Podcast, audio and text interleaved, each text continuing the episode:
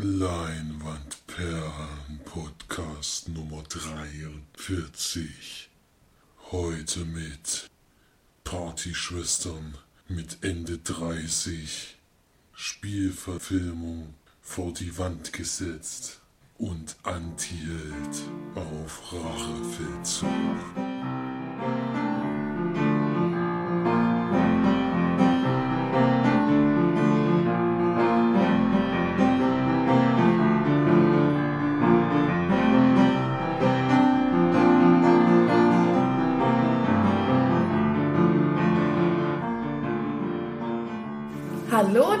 Willkommen zur neuesten Sendung von uns Leinwandperlen. Hier sind mal wieder für euch die Marci und der Flori Servus.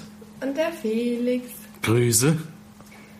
Mir fällt jetzt gerade bei der Vorstellung wieder ein, dass ich jetzt ja letztens mit meinem Kumpel, der immer bei uns kommentiert Film geguckt habe und der gesagt hat, er kann euch immer nicht unterscheiden, weil er euch so ähnlich anhört und weil ich euch immer vorstelle und die dann, er dann quasi von den Stimmen her nicht so ganz erkennt, wer jetzt welcher ist. Kann ich jetzt vorher immer sagen, ich bin der Felix und ich stelle jetzt den Film so und so vor. Nein. Das, Das finde ich ja noch gar nicht. ne. ja, ich stelle euch ja eben vor, aber wenn ihr sagen würdet, ich bin der Florian oder so, keine Ahnung. Das hast du immer, Felix, äh, der nächste Film wird besprochen von dem und dem. So. Und dann ist ja eigentlich schon klar, Hm, eigentlich- wer es ist. Wahrscheinlich passt er gar nicht so richtig auf. Hm, Der schläft wieder beim Podcast. Toll. Na, toll. So, Maulschelle. So, und jetzt geht's weiter. Denn wir fangen natürlich wieder wie gewohnt an und Felix beginnt mal mit dem Film Starts der Woche. Diese Woche vom 18.02.2016 haben wir zwei Filme, die wir schon in der Sneak sehen durften. Einmal Colonia Dignidad von Florian und March besprochen in der Folge 39 und als zweites Erschütternde Wahrheit mit Will Smith gerade im vorletzten Podcast besprochen, nämlich in der Nummer 41 hatten auch March und Florian in der Sneak. Könnt ihr auf jeden Fall nochmal reinhören. Ähm, dann der größte Neustart wahrscheinlich ist der Film von den Coen-Brüdern.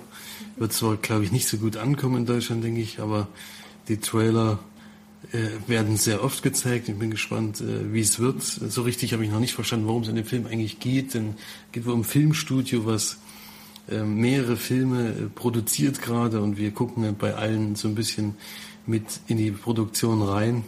Und da spielen sehr viele Schauspieler mit, mit Josh Brolin, äh, George Clooney und Channing Tatum ist dabei, Jonah Hill, Scarlett Johansson, also eine ganze Riege an Schauspielern. Wie das alles miteinander zusammen verwoben ist, dass es zu einem Film wird, interessiert mich auch.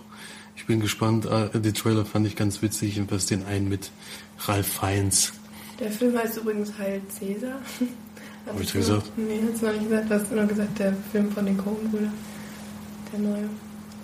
Ähm, genau, und was ja vielleicht noch wichtig ist, ist, dass er ja jetzt bei der Berlina Berlinale gelaufen ist. Ne?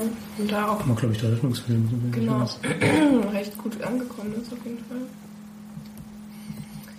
So, dann haben wir noch einen neuen Fantasy-Streifen, nämlich die Hüterin der Wahrheit, die Dinas Bestimmung. Denn die Dina hat aus ihrer Familie schon übernatürlich, äh, übernatürliche Fähigkeiten und soll dann ihre Sachen sinnvoll einsetzen. Und worum es geht, weiß ich leider nicht. Ich habe noch keinen Trailer gesehen, aber Abenteuer Fantasy klingt ja schon mal interessant. Auch vor allem was, was wir noch nie hatten.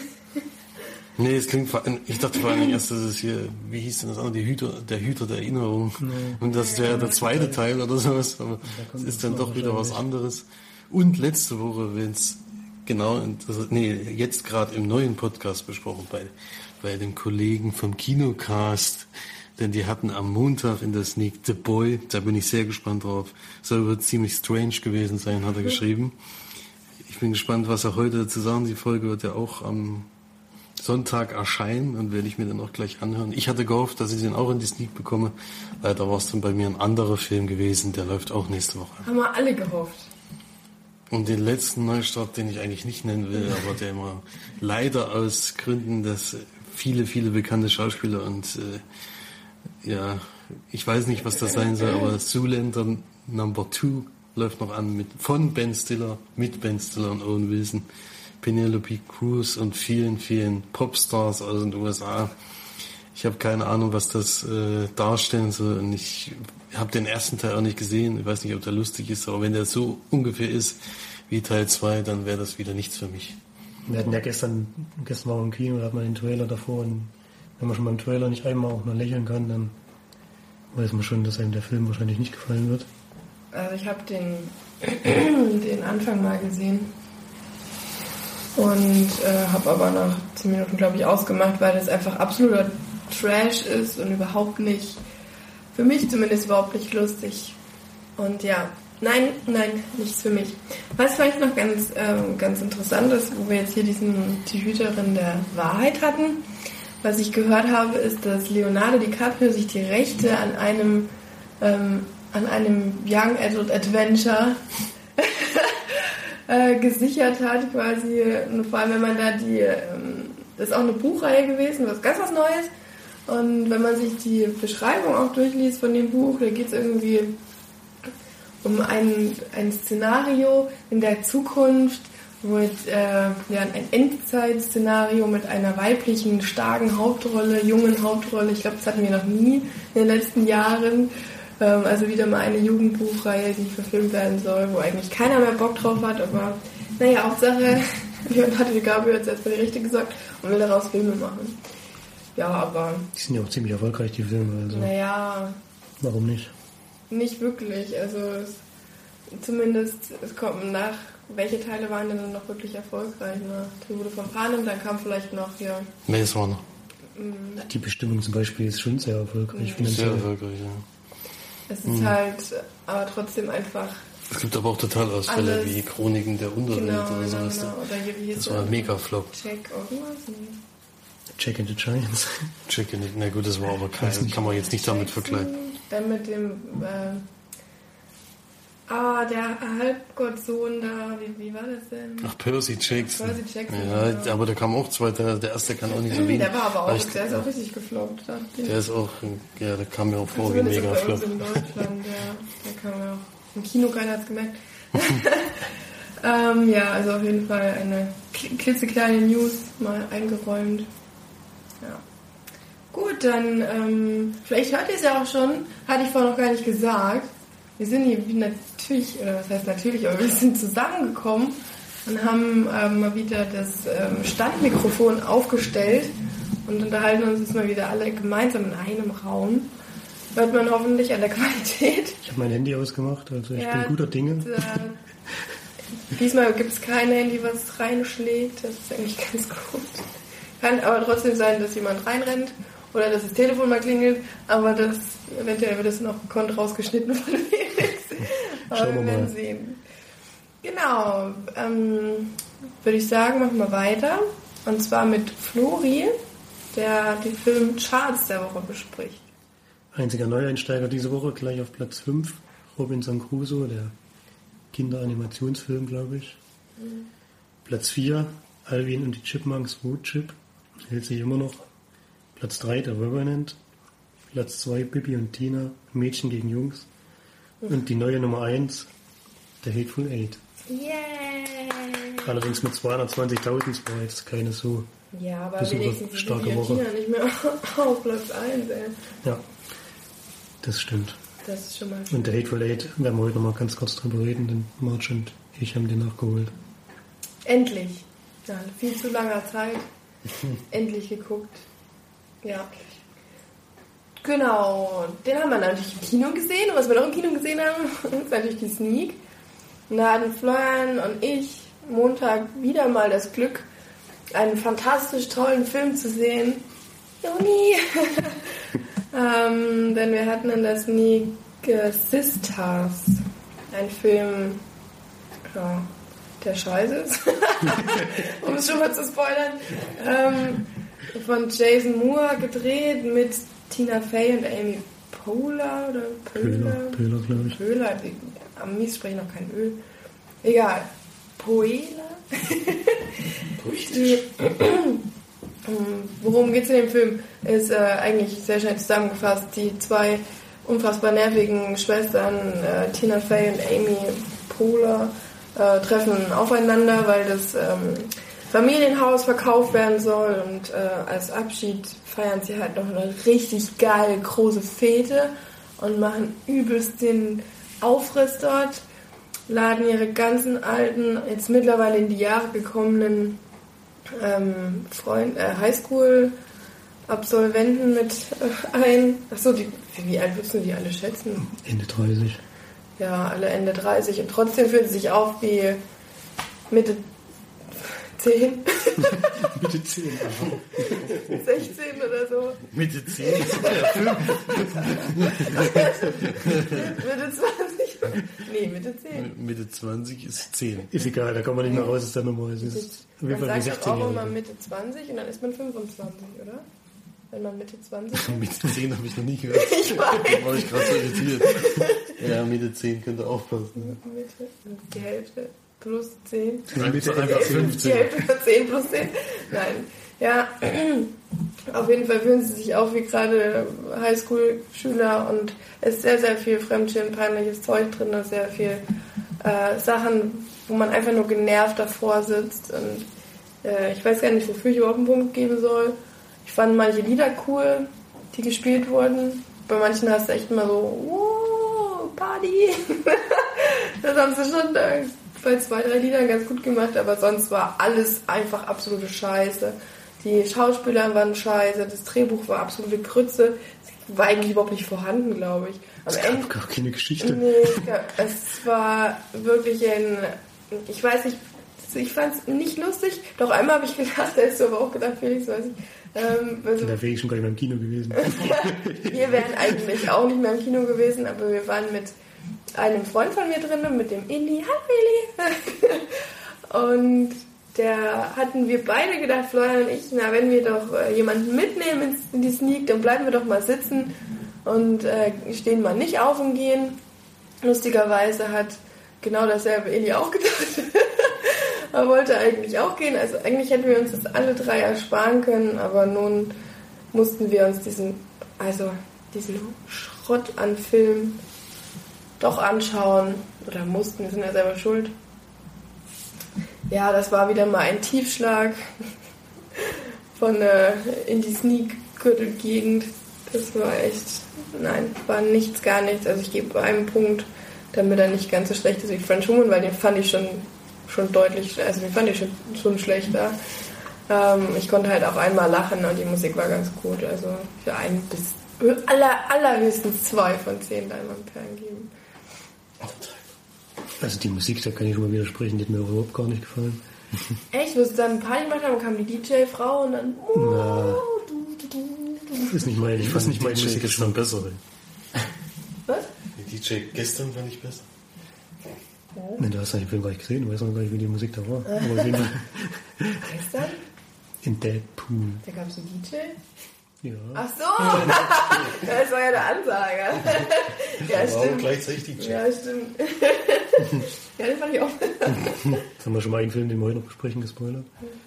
Ähm, Was für ein Spoiler, steht auch nicht vorher in der Beschreibung drin oder so. Wow. das Problem bei dem Film ist wirklich, dass er, äh, Also bei Sisters. ja, Nicht bei Deadpool. bei Sisters. dass er einfach nicht lustig ist. Es gibt keine Figur in dem Film, die auch nur ansatzweise irgendwie Humor hat, hat oder rüberbringen kann. Die haben sogar noch eine Figur eingebaut, die der wahrscheinlich früher um so getan hat, als wäre lustig, war es aber nicht. Und das ist jetzt in dem Film immer noch genauso. Der tut die ganze Zeit so, als wäre lustig, ist es aber nicht. Und wenn man schon einen Film macht, wo keine lustige Figur drin ist, dann kann doch wenigstens da mal noch so ein so jemand sein, der so ein paar coole Sprüche bringt, aber was er bringt, ist halt auch alles extrem peinlich und der ganze Film ist von der ersten bis zur letzten Minute peinlich. Man muss wie immer sagen, das ist von uns jetzt eine sehr persönliche Meinung. Das Sneak-Publikum hat wieder gelacht an Stellen, die ich nicht nachvollziehen kann, die für mich einfach nicht lustig sind. Und der Film wurde auch relativ gut bewertet nach der Sneak. Relativ gut, weil er fast nur in positiven ja, Bewertungen. wahrscheinlich 80% positiv oder so, ein paar bei Mittel und wir waren von drei oder vier Leuten von uns abgesehen noch die einzigen, die ihn schlecht bewertet haben. Also man muss das immer so sehen, dass für uns solche Filme nicht gefallen. Wer denkt, das ist sein Humor, der kann sich den angucken und hat vielleicht sogar Spaß dabei, weiß ich nicht. uns geht es halt eben nicht so. Und von mir gibt es auch eine von zehn Leinwandperlen. Ich habe auch bei einer Szene gelacht. Das war es aber auch bei dem Film. Das war, glaube ich, das einzige Mal, dass ich gelacht habe. Ja, es war auch echt furchtbar. Also die Frauen extrem hysterisch. Dann haben sie noch versucht, so eine dramatische Szene mit reinzubringen mit dieser komischen Tochter, die Mhm. keinen Bock hatte, bei der einen zu wohnen, bei ihrer Mutter. Also, es hat auch in den Film null reingepasst und es war mir auch völlig egal. Also, es war nur, dass sie sich wieder nochmal streiten können, die zwei Geschwister. Das war es eigentlich. Also, furchtbarer Film. Wer den Humor nicht mag, der muss da wirklich einen großen Bogen drum machen. Was denn für ein Humor? Na, ich weiß nicht, es wurde ja gelacht. Naja, es war ähm, tiefste, unterste Schublade. Sehr, sehr schlecht. Das reicht eigentlich auch zu dem Film, denke ich mal. Mehr Ja. braucht man nicht dazu sagen. Genau, dann war aber Felix auch im Kino und in der Sneak. Ein Knallerfilm, 20th Century Fox wurde direkt eingeblendet. Ja, bei uns ich dachte, auch. jetzt kommt der Knaller. oder? Nee, nee. War das 20th Century Fox? Oder oder Universal oder so. Auf jeden Fall Naja, eine große. eine große Produktionsfirma, da hat man immer gleich Hoffnung. Und es ist sogar ein Film gewesen, der ist am 12. Mai in Deutschland anläuft. Ich habe ihn also drei Monate vorher gesehen, lief aber in den USA schon am 25. November an, 2015. Und zwar handelte es sich dabei um Viktor Frankenstein mit James McAvoy oder wie, äh, wie das mit dem Mac ausgesprochen wird und Daniel Radcliffe in der Hauptrolle. Daniel Radcliffe ähm, ist da ein Zirkusmitarbeiter, der als Clown auftritt und leider einen sehr starken Buckel hat und dadurch ähm, nicht nur die ganze Zeit dort misshandelt und missachtet wird, sondern eigentlich nur so eine Nebenfigur ist, aber sich schon sehr lange mit äh, medizinischen Sachen beschäftigt, vor allen Dingen durch äh, Bücher, die er sammelt. Und dann kommt es zu einem tragischen Unfall im Zirkus und er rettet eine, eine Mitarbeiterin des Zirkus durch einen relativ cleveren äh, Trick und äh, dadurch kann sie überleben. Und das sieht James McAvoy, der in dem Fall Viktor Frankenstein ist. Der mit dem Buckel? Nee, Daniel Radcliffe. Der Radcliffe ist der mit dem Buckel. Daniel Radcliffe ist der mit dem Buckel, genau. Ich dachte, der wird gehänselt und dann Viktor Frankenstein genannt. Nee, So nee. Viktor Frankenstein ist noch jemand anderes. Er ist nämlich äh, gerade in seinem Studium ähm, und will eine große Sache äh, herausbringen, damit er dort auch äh, beachtet wird, denn er ist da ins Hintertreffen geraten durch misslungene Versuche in seinen letzten Experimenten und sieht in diesen Buckligen einen ja, Gehilfen, den er sehr gut gebrauchen kann, denn er kennt sich sehr gut mit medizinischen Sachen aus. Ähm, und er nimmt ihn daher mit. Äh, Das läuft aber nicht ganz reibungslos, denn die Zirkusleute haben eigentlich gar keine Lust, ihn abzugeben. Und da, So. Jetzt habe ich es verstanden. ja, Ich habe gedacht, der Viktor Frankenstein wäre auch im Zirkus gewesen. Aber nee, nee, der, der hat schon, der war schon am Studium in so einer bekannten Schule in England unterwegs. Und hat dann bei der Flucht äh, kommt es dann auch zu einem ja, Todesfall. Und deswegen werden die beiden dann auch als Mörder gesucht. Ähm, diese, diese Buckel, den der Daniel Radcliffe-Charakter da hat, ähm, stellt sich aber nur als eine Zyste heraus, die sich äh, über Jahre hinweg gebildet hat und dadurch ein, eigentlich nur eine mega Eiderbeutel, ist- Eiderbeule ist. Und deswegen kann äh, der Viktor Frankenstein ihn ziemlich schnell heilen. Er hat aber große Probleme damit gerade zu laufen, weil er schon jahrelang diese Buckelhaltung hat, kriegt deswegen so eine, ja, wie nennt man oder? so ein Korsett angezogen. Und dann, ab dann ist eigentlich äh, der Bucklige dann, äh, ja, normal zu sehen. Er hat ganz lange Haare, schneidet sich dann die Haare zu einer katastrophal hässlichen Frisur. Also sowas, sowas habe ich überhaupt noch nicht gesehen. Also, unfassbar. Und und der Daniel Radcliffe den Rest des Films mit dieser Ungla also unbegreiflich. Ich war echt irritiert. Und ja, es entwickelt sich dann zu der typischen Frankenstein-Geschichte. Sie wollen natürlich einen nicht lebenden Organismus wieder zum Leben erwecken. Das äh, versuchen sie erstmal an einen Affen und stellen das dann in dieser Uni vor und kein, kein interessiert es, keiner will damit was zu tun haben, außer ein sehr reicher Mensch in England und der will dann diese Versuch am Menschen ja, bezahlen. Die Weltherrschaft erobern. Und die Weltherrschaft. erobern. ja, es ist, äh, ich weiß nicht, Frankenstein ist halt für mich so eine Geschichte, die es schon viel zu oft gegeben hat. Es ist ein Film, wo man denkt, warum wird der jetzt nochmal neu gedreht? Ich habe keine Ahnung, was da jetzt der Sinn dahinter war, weil es gibt einfach nichts Neues zu erzählen. Es ist so ungefähr wie wenn man Rotkäppchen neu verfilmt und genauso macht wie im Märchen und dann sagt, das wäre jetzt äh, der neue Blockbuster. Ähm, Das Rotkäppchen wurde noch nicht verfilmt wieder, ne? nee, Aber bis jetzt ist es Schnee, Schnee, Schneewittchen. Eiskönigin. Ja, die, die versuchen sich dann auch mit anderen Geschichten dann auch irgendwie davon abzuheben, aber er hält sich schon sehr genau in die Geschichte und weiß nicht, die kennt halt schon jeder. James McAvoy spielt auch sehr, ähm, ja, einen sehr komischen Charakter, also er ist so über, ja, übermäßig von sich überzeugt, dass er die ganze Zeit äh, eher nervt als alles andere. Die Hauptarbeit macht eigentlich Daniel Radcliffe. Und er ist eigentlich auch, denke ich, die Hauptrolle in dem Film, auch wenn der Film Viktor Frankenstein heißt. Denn ohne ihn wäre eigentlich gar nichts gelaufen. Ja. Also für mich kein Film, den man gesehen haben muss, dadurch, dass es die Geschichte schon tausendmal gegeben hat und vor Dingen dadurch, dass sie jeder eigentlich schon kennt. Also wenn man jetzt noch nichts davon gehört hat und noch nie was davon gesehen hat, kann man den sicherlich sich mal angucken. Aber ansonsten bietet der Film eigentlich nichts, was mich jetzt irgendwie überrascht hätte oder eine Wendung. Gibt dann noch so eine Art Kriminalgeschichte nebenbei, weil der Mord passiert ist, kommt, wird natürlich die Polizei auf sie aufmerksam und der ist kirchlich sehr stark unterwegs und hat natürlich extrem was gegen Viktor Frankenstein, nachdem er gesagt hat, er will Tote wiedererwecken. Ja. Aber trotzdem auch die Nebengeschichte holt es da nicht mehr raus. Für mich kein Film, den ich empfehlen würde. Ähm, und würde da insgesamt nur drei von zehn Leinwandperlen geben für Viktor Frankenstein. Ja, Knaller. naja, aber das ist es eigentlich jetzt so. Ich habe ehrlich gesagt noch nie die Geschichte von Frankenstein so richtig verfolgt. Nur halt mal so im Theater gesehen oder mal so nebenbei in einem, in einem Film. Aber das, ist das jetzt auch wirklich die Geschichte? Nee, das ist nicht genau die Geschichte, weil ich bin der Meinung, Frankenstein, ich weiß nicht mehr genau, wie es jetzt im Original abgelaufen ist, aber war das auch in London, dass das da in London gespielt hat und dass der da noch an der Schule war. Ich glaube, der war da schon viel älter und äh, hatte und hatte auch keinen Gehilfen. Ich glaub, glaube, der hat sogar einen Gehilfen mit dem Buckel, oder?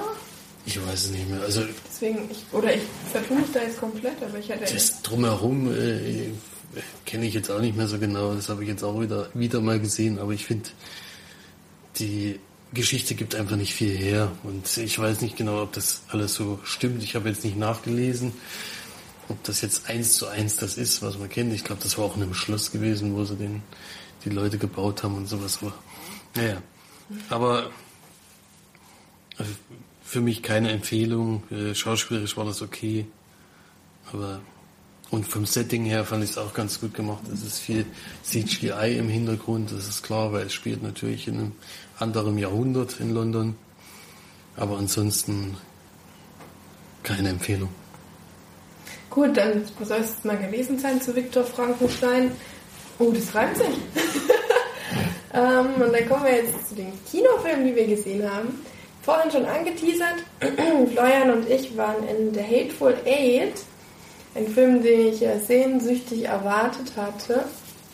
Der neue oder auch achte Film von Quentin Tarantino, meinem Lieblingsregisseur, wenn man so will.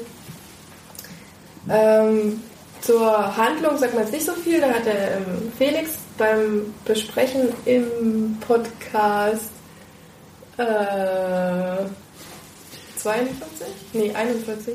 41. Hat er da ja schon ein bisschen was drüber erzählt. Ähm, man kann vielleicht nochmal das Setting sagen. Es ist halt ein, nochmal quasi ein Western, der im, im, äh, in den Südstaaten spielt von, äh, von Amerika, aber quasi, ja, eben in der Zeit, wo es Western gab. Ich weiß gar nicht genau, welche Zeit das war, aber 19. Jahrhundert würde ich jetzt mal sagen. 19. Jahrhundert. Ja, aber ja. Genau. Und äh, viele, viele bekannte Schauspieler dabei, wie beispielsweise Samuel L. Jackson, der ja nun in wirklich jedem Film von Quentin mitspielt. Und ja, auch einige neue Gesichter. Aber genau, mehr braucht man eigentlich darüber, glaube ich, gar nicht sagen, damit wir das relativ schnell abschließen können. Also ich muss sagen, ich habe mich ja sehr drauf gefreut und ich ähm, wurde auch nicht enttäuscht, meiner Meinung nach zumindest. Ähm, was das Problem war, als wir den Film geguckt haben, war ich nicht ganz auf der Höhe, muss ich ehrlich zugeben, weil ich die Nacht vorher, ähm, das war an einem Dienstag und Montagabend war leider Rosenmontagsball und da haben wir, oder war ich sehr lange auf und habe relativ wenig äh, Stunden, nämlich nur drei, geschlafen.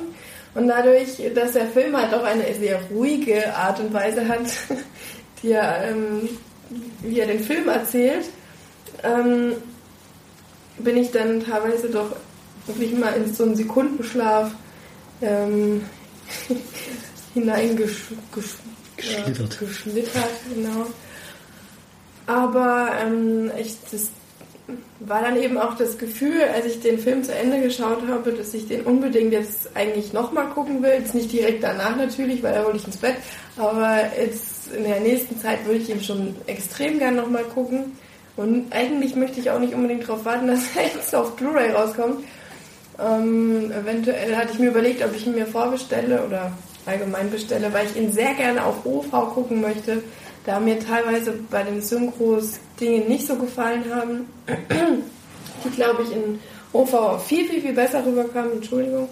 Ähm, ich habe gerade Felix getreten.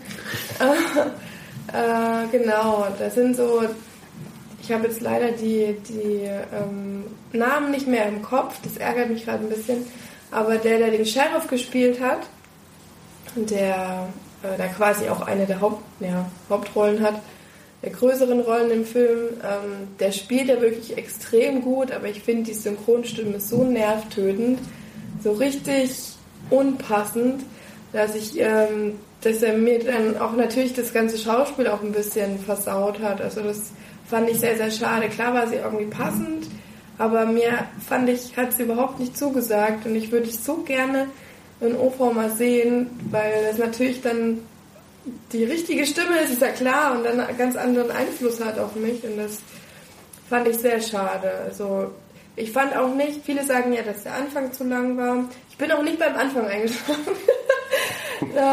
also die Kurzfahrt fand ich sehr interessant. Ich fand wieder mal das Drehbuch grandios. Also ja, die, die Dinge, die sich ähm, Quentin Tarantino einfallen lässt, sind schon wirklich außergewöhnlich und ja, eigentlich über der Messlatte, eigentlich bei fast jeden Film, den er hat. Klar gibt es ein paar Ausnahmen, aber hier wieder, man merkt einfach, das ist ein brillanter Mensch. Ähm, weiß nicht, wusstet ihr, dass der Film eigentlich fast nicht verfilmt wurde? Ja, ja. ja, ja ne? Weil die, das Skript ja veröffentlicht wurde. Und das wäre, also ich fände, das wäre ein großer Verlust gewesen. Ich habe es sehr genossen, den Film zu sehen. Ähm, ich, hab, ich liebe diese Aufnahmen in diesem Kammerspielartigen Haus, wo sie dann auch teilweise irgendwie zehn Minuten zeigen, wie sie eine Tür zu hämmern und das auch immer wieder, aber es ist einfach, es passt so gut zu dieser zur Stimmung und auch die Musik und der Soundtrack und das leitet einen so sehr in diese Gefühlswelt hinein und auch in dieses, in dieses Filmleben, was sie da präsentieren kann man sich ja doch recht schlecht vorstellen, alles wie das war, das ist so lange her und so eine andere, äh, andere Zeit und alles, aber das macht er in dem Film, finde ich, besser, zumindest was die, das, das äh, Gefühl angeht, besser als ähm, Django. Da kann man sich irgendwie viel, viel, meiner Meinung nach viel, viel mehr reinfühlen und reindenken. Und was bei uns ein bisschen schade war, war, dass wir keine Pause hatten weil, ähm, also erstens mal wäre ich gerne mal aufgestanden, weil wir ein bisschen rumgelaufen, mir mal kaltes Wasser ins Gesicht gespritzt, ähm, damit ich nicht nochmal äh, eindöse. Aber was der Film ja, ähm, oder was äh, Quentin Tarantino ja mit eingerechnet hatte, war ja, der, war ja die Pause, die 15 Minuten gehen sollte. Und dann kommt ja dann quasi der Einsprecher von Tarantino und sagt, vor 15 Minuten geschah das und das und das und das und äh, das und das. Und bei uns waren es halt keine 15 Minuten, sondern eine Sekunde. Das war ein bisschen schade, weil ich finde die Idee super gut, dass äh, er das quasi als Stilmittel noch mitbenutzt, dass äh, eine Pause in dem doch recht langen Film eingesetzt wird. Und das ist ja wirklich was, was kaum einer, oder ich kann mich nicht daran erinnern, dass überhaupt jemand mal gemacht hat. Außer jetzt er oder Robert äh, Redford, er hat das glaube ich auch mal gemacht. Ne?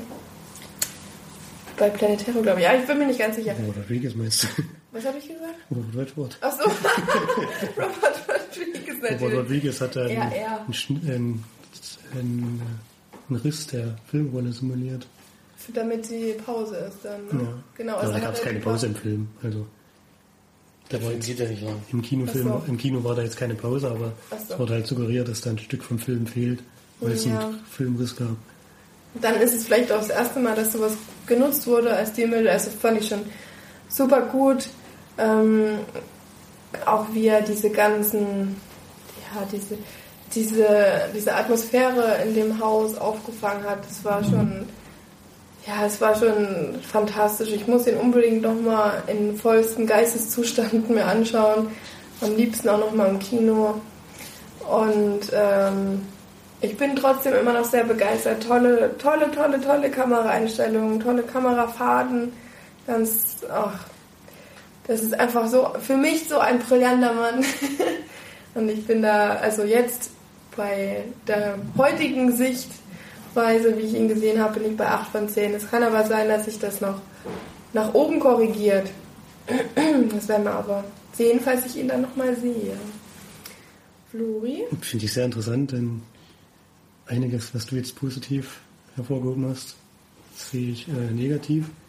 Also erstmal ähm, Musik, äh, Kameraeinstellungen, Kameraarbeit und das Kammerspiel im Haus bin ich komplett einer Meinung, hat mir auch sehr, sehr gut gefallen. Die Kutschfahrt geht ungefähr die halbe Zeit des Films, also, nee, die ging noch 40 Minuten. Ich hab geguckt. aber hab mit den ganzen Einstellungen, die es dann danach noch gibt, geht mir dann noch ein paar Mal da nach draußen, gibt es noch draußen, es ist ja auch egal, auf jeden Fall war sie mir zu lang und auch beim Drehbuch werde ich auch widersprechen. Hat mir das erste Mal bei Tarantino diesmal nicht so gut gefallen, kann aber auch daran liegen, dass er wirklich das komplette Drehbuch nochmal umschreiben musste, weil es halt veröffentlicht wurde. Und ähm, der Schluss wurde auch umgeschrieben, habe ich gelesen. Eigentlich geht der Film ein bisschen anders aus. Aber den kritisiere ich jetzt nicht den Schluss. Wie immer gibt es bei Tarantino natürlich explizite Gewaltszenen. Zweimal fand ich es diesmal, ähm, hat mich nicht gestört, aber ich fand es e äh, ein bisschen eklig, was gezeigt wurde. Aber das sieht, das sieht ja jeder, sieht ja jeder anders. Naja, das war aber halt diesmal, ich fand es nicht brutaler als sonst, sondern einfach nur ekliger von dem, was er gezeigt hat. Ähm, Bei was denn? Kannst du nicht sagen, ne? naja, wo die sich halt theoretisch übergeben, sag ich mal. Übergeben sich ja nicht. Echt? Das fand ich Ja. überhaupt nicht. Da fand ich einiges, was er vorher mal gezeigt hat, ekliger. Also ich meine, bei anderen Filmen. Ist ja egal, sieht ja jeder anders. Ja. Felix hat ja kritisiert, dass Tim Wolf versucht, ähm, Christoph Waltz zu imitieren. Kann man ihm vielleicht nicht vorwerfen, weil Christoph Waltz nicht konnte zu dem Zeitpunkt. Und die, die Rolle anscheinend so angelegt war und Tarantino das anscheinend, wahrscheinlich auch so wollte, dass Tim Wolf halt versucht, das zu das, hat spielen. er, das hat er aber deklariert in einem Interview. Er hat gemeint, er wollte nicht, dass er ähm, Christoph Waltz imitiert oder dass er hatte zwar die Rolle eigentlich auf äh, Christoph Waltz geschrieben, der ja aber dann abgesagt hat wegen Spectre, aber ähm, der Quentin Tarantino hatte das Drehbuch ja allgemein nochmal umgeschrieben und hat dann aber quasi das nicht ja, auf Christoph Waltz, sondern auf Tim, ähm, Tim Burton. Wolf. Morph. Wolf. Naja, da muss man aber jetzt den Schauspieler dann doch kritisieren, weil der hat es dann nicht geschafft, sich von der Rolle loszulösen. Denn das war schon sehr, sehr ähnlich. Oder eigentlich fast genauso. Äh, also ich finde, also Quentin Tarantino behauptet das, ich finde trotzdem, dass man das ja merkt. Dass es, ähm, ich glaube nicht, dass der Schauspieler jetzt gesagt hat, oh, Christoph Waltz soll das eigentlich spielen, jetzt spiele ich das mal so genau wie er. Und ich glaube, dass die Figur einfach an sich extrem so dem ähnelt, wie Christoph Waltz das äh, präsentiert hätte, denke ich zumindest. Weil so, ähm, so auf, es war wirklich sehr auffällig. Also teilweise hast du dir ja wirklich da Christoph Waltz vorgestellt, wie er da äh, gerade gestikuliert und so. Also es war, war schon, schon ähm, auffallend auf jeden Fall. Ja. Dann noch die Szene mit den Brettern finde ich sehr interessant, dass die dir so gut gefallen hat. Ich habe die ganze Zeit überlegt, ist das irgendeine Anspielung auf irgendeinen Film oder so, weil ja das halt, ich weiß gar nicht, drei oder vier Mal kommen die, glaube ich, vor.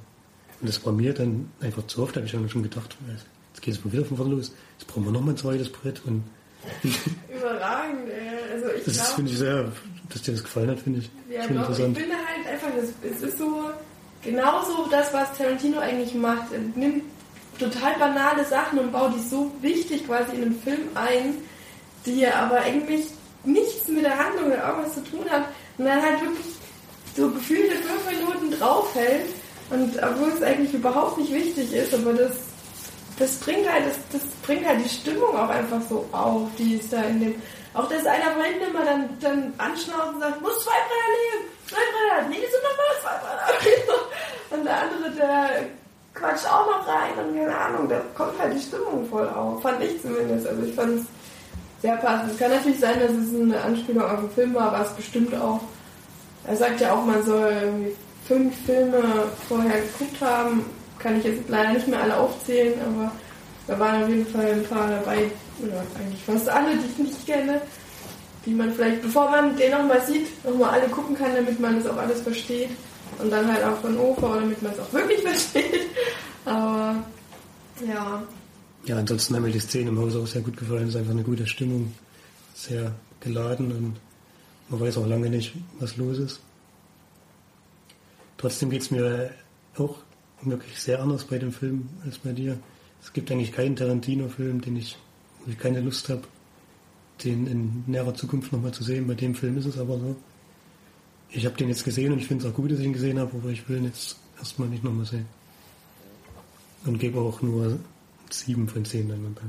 nur. Ja, es ist immer noch ein guter Film, aber nicht so gut, wie ich gedacht hätte. Das muss ja auch nicht allen gefallen, das ist ja auch Quatsch. Ich kann mir vor, ich kann mir sehr gut vorstellen, dass Leute ihn zu lang finden, dass viele Sachen ihnen nicht gefallen hat in den Filmen. Das ist ja auch völlig okay, ist auch völlig in Ordnung. Ihr werdet alle sterben!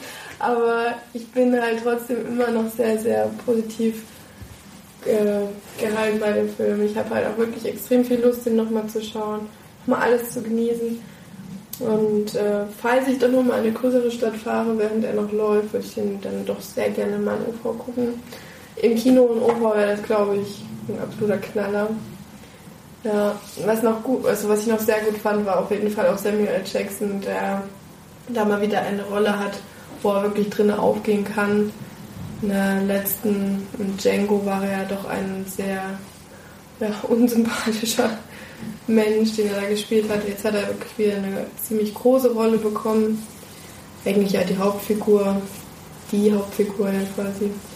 Ähm, also es war schon auch wieder eine sehr gute Besetzung bei Tim, wie heißt das? Wolf. Wuff. Wurf. Ja. R-U-T-H. Worth. Worth heißt das dann. Ähm, Was? W? O? R? R. Ach so! Roth, ja, Roth. Bei Tim Roth ähm, kann man sich da klar ein bisschen uneinig sein, kann man ein bisschen streiten. Aber ansonsten war, glaube ich, äh, auch die Frau, ich habe schon wieder vergessen, wie sie heißt, Jennifer Jason Lee. Lee, genau, Lee merke ich mir immer. Die war auch grandios. Die hat zwar viel aushalten müssen dem Film, vor allem viel Blut im Gesicht, aber das hat sie schon echt extrem gut gemacht. Aber das soll es mal gewesen sein zu Hateful Eight, weil es relativ lang. Und dann kommen wir zu dem zweiten Film, den wir im Kino gesehen haben. Gestern ganz frisch. Ähm, Können wir vielleicht noch sagen, wir nehmen Sonntag auf. Sonntag früh. Genau, Sonntag früh. Bisschen zu früh für mich. Ich habe auch ein bisschen ähm, Kratzen im Hals, weil ich gestern noch ein bisschen zu lange gezockt habe und zu wenig geschlafen. Aber ähm, falls ich mich da ein paar Mal räuspere, tut mir das leid. Aber ist nun mal so, ne? den Film, den wir gestern ganz frisch gesehen haben, ähm, nennt sich Deadpool, hat man eben auch schon angesprochen. Will jemand von euch die grandiose Inhaltszusammenfassung machen? Nein? Und kann ich machen, Ryan Reynolds spielt die Hauptrolle. Der spielt einen jungen Mann, der die Diagnose Krebs im Endstadium bekommt und aber von einem von einer zwielichtigen Figur das Angebot bekommt, ähm, sich behandeln zu lassen, dadurch Heilungskräfte zu bekommen und auch andere Kräfte noch, die ihn zu einem etwas besseren, stärkeren Menschen machen. Das sagt, glaube ich, sogar Superhelden. Und nach kurzem Überlegen und der Aussicht, weiterleben zu können, nimmt er das Angebot auch an. Dann geht aber bei der Behandlung ein bisschen was schief und er wird ziemlich extrem entstellt vom Aussehen her und entschließt sich dann gegen den Chef der Organisation, die, der die Behandlung durchgeführt hat, vorzugehen. Und um nicht so hässlich durch die Gegend zu rennen, schneidet er sich natürlich auch einen schönen Superheldenanzug und nennt sich dann Deadpool. Und im Rest des Films sehen wir dann, wie er versucht, den Chef zu schnappen und Ding festzumachen. Ja, eigentlich ist es dann von, von der Handlung her, wenn man jetzt nur die Handlung sieht, an sich ist es eigentlich ein klassischer Rachefilm. Also irgendwas geht schief, der, dem, dem Typen gefällt es nicht so, er wird dann ein bisschen sauer und beschließt dann quasi dem großen Oberbösewicht äh, das Handwerk zu legen. Ähm, aber bei Deadpool ist natürlich alles ein bisschen anders. Kann man schon mal sagen, dass der Film nicht chronologisch ist, sondern ja. setzt eigentlich kurz vorm Ende ein und erzählt dann die Geschichte so ein bisschen rückblickend. Ja, vor allem immer viele ähm, Einschnitte, immer viele Rückblenden und sowas. Weil es geht dann natürlich auch um Liebe und seine große Traumfrau und alles Mögliche, aber dadurch, dass der Film sich selbst eben sehr iron, ähm, ironisch nimmt, Ironie nimmt, ähm, es ist halt ein komplett anderer Film mal und das hat uns, glaube ich, allen so gut gefallen, dass ähm, das Thema eigentlich dasselbe ist wie immer, aber eben die Herangehensweise, wie man das macht oder wie man es umgesetzt hat, von der Regie und auch von allen möglichen Stilmitteln, wie am Anfang ähm, der Vorspann, der wirklich keinen einzigen Schauspieler oder Regisseur nennt oder ja gut auch Produktionsfilm. Ja, Jetzt nennt er glaube ich nicht. Ich weiß nicht. Hm. Marvel kommt ganz am Marvel steht nur da, ja genau. Also da fängt es ja schon an und ähm, zieht sich den kompletten Film durch mit so einer Art von Humor, wo wir wirklich sehr drüber lachen konnten. Teilweise in extrem dummen Sprüchen, aber die richtig, richtig gut und auch intelligent eigentlich inszeniert waren. Und das war wirklich ein ganz großes Fest für uns alle, glaube ich. Ähm, ich habe mich ja so und so schon sehr drauf gefreut. Ich habe mich da von dem Hype auch extrem mitreißen lassen und das ist ja, wie sieht man jetzt auch gerade, wir sind gerade bei filmstars.de auf der Seite, überall wimmelt es vor Deadpool, man kann sich gar nicht mehr retten und es ist auch richtig so, geht unbedingt alle in diesen Film rein. Das ist ich, ich weiß nicht, wem der Film nicht gefallen könnte. Ja, Leuten, Vielleicht. die jetzt Gewaltszenen nicht so. Er ist schon teilweise ein bisschen gewalttätig. Sehr. Gerade am Anfang geht es halt ja schon bei dem Trailer, los. Deswegen. Der ähm, ist auf jeden Fall, was hat er denn für eine Freigabe? 16. 16. Also teilweise sieht man schon ziemlich viel Blutspritzen. Und ähm, ja, ist auf jeden Fall eine ganz, ganz große Empfehlung von mir. Ich bin da sehr, sehr, sehr positiv ähm, beeindruckt von dem Film. Hat ähm, so viel richtig gemacht und so wenig falsch, dass ich da auf jeden Fall 9 von 10 Leinwandperlen vergebe. Ganz schön hoch. Ja. ja. In, also wenn ich mir jetzt andere Comic-Verfilmungen sehe, ist das auf jeden Fall der allerbeste, den ich bisher gesehen habe. Das geht sogar über Iron Man, den ich ja bis, bis jetzt immer sehr gut fand. Ja. Aber Glaube ich nicht, denn eine Comic-Verfilmung ist ja, auch Kick-Ass. Ja, ja, ich weiß, ähm, aber ich finde der Pool tatsächlich besser als Kick-Ass. Ja, da Obwohl bin ich dann nicht ganz deiner Meinung. Ja, da bin ich nicht ganz deiner Meinung, aber Muss ja auch nicht. ich finde, dass die dass das der erste Marvel-Film seit langem war, wo ich mal wieder äh, Spaß dran hatte, wo es nicht dieser Einheitsbrei war. Klar, äh, klingt das alles ja danach, aber in dem Film passiert so viel, was eben in den ganzen anderen Verfilmungen nicht passiert. Gibt viel Witz, gibt viel. Ja, der Film ist total schräg an manchen Stellen. Er nimmt sich vor allen Dingen selber als Superheld überhaupt nicht ernst, will auch überhaupt gar kein Superheld sein. Hm. Ich würde der Film wird oft mit Kick-Ass verglichen, komischerweise auch in den Bewertungen steht meistens da ähm, genauso gut wie Kick-Ass und sowas finde ich aber überhaupt nicht, dass dieses irgendwie zusammenpasst, denn der Film lebt zu viel von seinen Sprüchen und was ist seinen Witzen. Und Kick-Ass hat das damals überhaupt nicht gebraucht. Das war so ein kleiner Loser, der so ein bisschen aufsteigt. Deadpool war ja schon immer eine geile Sau. Von, eigentlich schon bevor er zum Superhelden wurde. Und das hat er vorher schon so präsentiert. Und hat das auch den ganzen Film durchgezogen. Und das macht den Film auch so witzig, weil er halt auch wirklich äh, einzelne ja, Sachen anspricht, die also man denkt eigentlich, man lacht nicht drüber, aber es ist in so einer Dichte von Sprüchen da untergebracht, dass irgendeiner zündet dann immer, erinnert so ein bisschen an Dirty Grandpa in der Sneak. Da war es ja ähnlich. Also für mich ist das seit langem mal wieder der Beste und ich weiß nicht, ob das, äh, also eine Fortsetzung weiß ich, dass geplant ist, aber ich weiß nicht, ob das so gut ist. Denn äh, das wird er, glaube ich, nicht nochmal packen. Aber das äh, war auf jeden Fall ein sehr schönes Erlebnis und ich kann das auch nur empfehlen. Ähm, wer so die Richtung Anti-Held ähm, Lust drauf hat und äh, ja auch viele, viele Überschneidungen zu anderen Filmen gibt. Also es wird ganz viele Filme, die wir selber auch schlecht finden, angesprochen und dumm gemacht. Das macht es natürlich sehr lustig. Es gibt eine Überschneidung zu einer ganz großen anderen Marvel-Reihe, die man auch äh, witzig, äh, die auch sehr witzig ist. Dann äh, habe ich bin gespannt, wie sie Deadpool jetzt in ihr weiteren Marvel-Universum einbauen werden. Ob der dann auch in anderen Filmen vorkommen wird. Also ich kann es nur begrüßen. Und ja, für mich äh, sind es acht von zehn Leinwandperlen. Ich hoffe eigentlich ehrlich gesagt eher, dass die Figur in anderen Filmen nicht eingesetzt wird, nämlich weil der Film sich halt loslöst von allen Regeln, die Marvel-Filme sonst sich selbst auferlegen. Und einfach nur das macht, wozu er Lust hat. Und die Hauptfigur macht auch das, wozu, wozu sie Lust hat. Und ich denke, dass das dann in, in anderen Filmen, wo er in so ein Korsett reingeschnürt werden würde, um zu den anderen Figuren zu passen, würde das nicht so funktionieren wie in dem Film hier. Es gibt zwar zwei Versionen, die ich aber vorher auch noch nicht kannte, die halt aus diesem anderen Marvel-Universum kommen. Ich kannte die jetzt bis dahin noch nicht. Aber die haben auch nur sehr kleine Rollen und kommen eigentlich auch nur am Ende des Films dann wirklich zum Einsatz. Sehr lustig, ja, das stimmt. Ich fand auch die Sprüche einfach besser als zum Beispiel bei Dirty Grandpa. Ja, da haben sie sich einfach mehr Mühe gegeben und ja.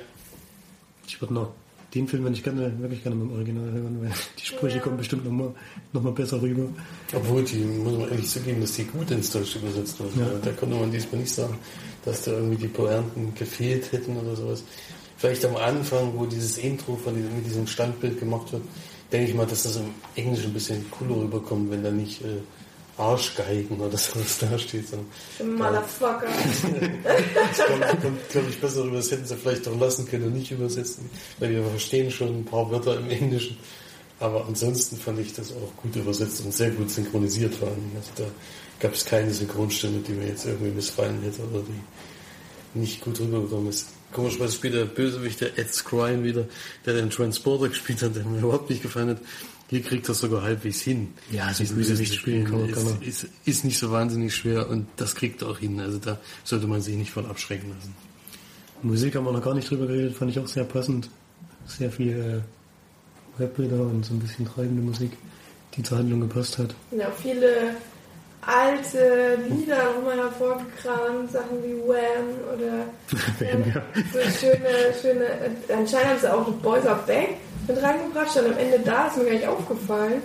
Ich weiß jetzt zwar nicht, ob sie damit Backstreet Boys wirklich meinen, aber habe ich, ist mir gar nicht so aufgefallen. Vielleicht war das ein Strip-Lokal, da habe ich nicht ganz drauf geachtet, aber war auf jeden Fall viele schöne alte, auch am Anfang, die, wo, wo der, der ähm, der Vorspann beginnt, da haben sie auch dieses eine sehr bekannte Lied mit reingebracht. Was mit Angel ist es auch, genau. Ne? Mhm. Äh, auf jeden Fall richtig, richtig cooler Mix. Also ganz stark. Ja, auf jeden Fall eines der besten Intros, die ich bis gesehen habe. Das Beste ist immer für mich immer noch bei Watchmen. Oh, ich wollte gerade sagen. da kommt nichts drüber. Das ist einfach, wo das Intro schon eine eigene Geschichte erzählt und einfach nur überragend ist von der Musik her. Aber gut, für mich auch sehr, sehr lustig, der Film. Ich habe mich köstlich amüsiert und deswegen bin ich auch bei 9 von 10 Leinwandperlen. Hat Spaß gemacht. Wir sind um 21 Uhr zur Vorstellung gegangen. direkt danach, fünf Minuten danach lief der Film nochmal an. Und ich wäre am liebsten wirklich sitzen geblieben. Ich hätte ihn so gerne nochmal gesehen, um auch alle Witze nochmal ordentlich in mich aufzusaugen, alle zu verstehen und alle zu, zu finden und zu erkennen. Auch so kleine Dinge im Hintergrund, die wahrscheinlich mir nicht aufgefallen sind, die aber größtenteils wahrscheinlich sehr brillant eingesetzt wurden. Und ja, man hat, glaube ich, zu viel verpasst im Film, um ihn nicht nochmal sehen zu können oder zu müssen. Das liegt ja schon alleine daran, dass man halt durch die Spruchdichte, die er hat, durch sein eigenes Lachen, dann den nächsten Spruch meistens schon ja. verpasst hat, der vielleicht auch nochmal lustig war, aber den hat man ja gar nicht mehr gehört. Dann. Ja, ich glaube auch, dass der Film so viel ähm, mit Kick-Ass verglichen wird, weil es halt in dem Genre nur die beiden Filme gibt, die man vergleichen kann. Also Kick-Ass ist ja selber auch sehr ironisch sich gegenüber und Deadpool ja auch. Und ich weiß nicht, ich finde jetzt keinen anderen Film, der das wirklich auf, auf so eine gute Art wie Kick-Ass und Deadpool ähm, so rüberbringt. Also ja, deswegen denke ich, wird er da viel verglichen. Ist ja auch eigentlich. Jetzt wissen wir auch endlich mal die Zuhörer, wenn sie den Film gucken, über welchen Humor wir lachen können. Ja. Denn das hat man ja in den letzten Wochen schon thematisiert, dass das eher immer nicht geklappt hat. Der Film hat es dann doch mal Gestern wieder geschafft. haben wir wirklich laut und viel lachen können im Kino und es war toll. Es war, es war so gut. Es hat auch der Filmseele mal so gut getan, wieder ein bisschen geölt. Und so ein bisschen politisch inkorrekt alles. Ja, ähm, ja. Alles, alles. Kann man natürlich auch kritisch sehen, aber ich glaube, äh, bei dem Film kann man einfach von Anfang an nichts ernst nehmen und der will auch gar nicht ernst genommen werden. Und ja. Das ist das Gute. Eben.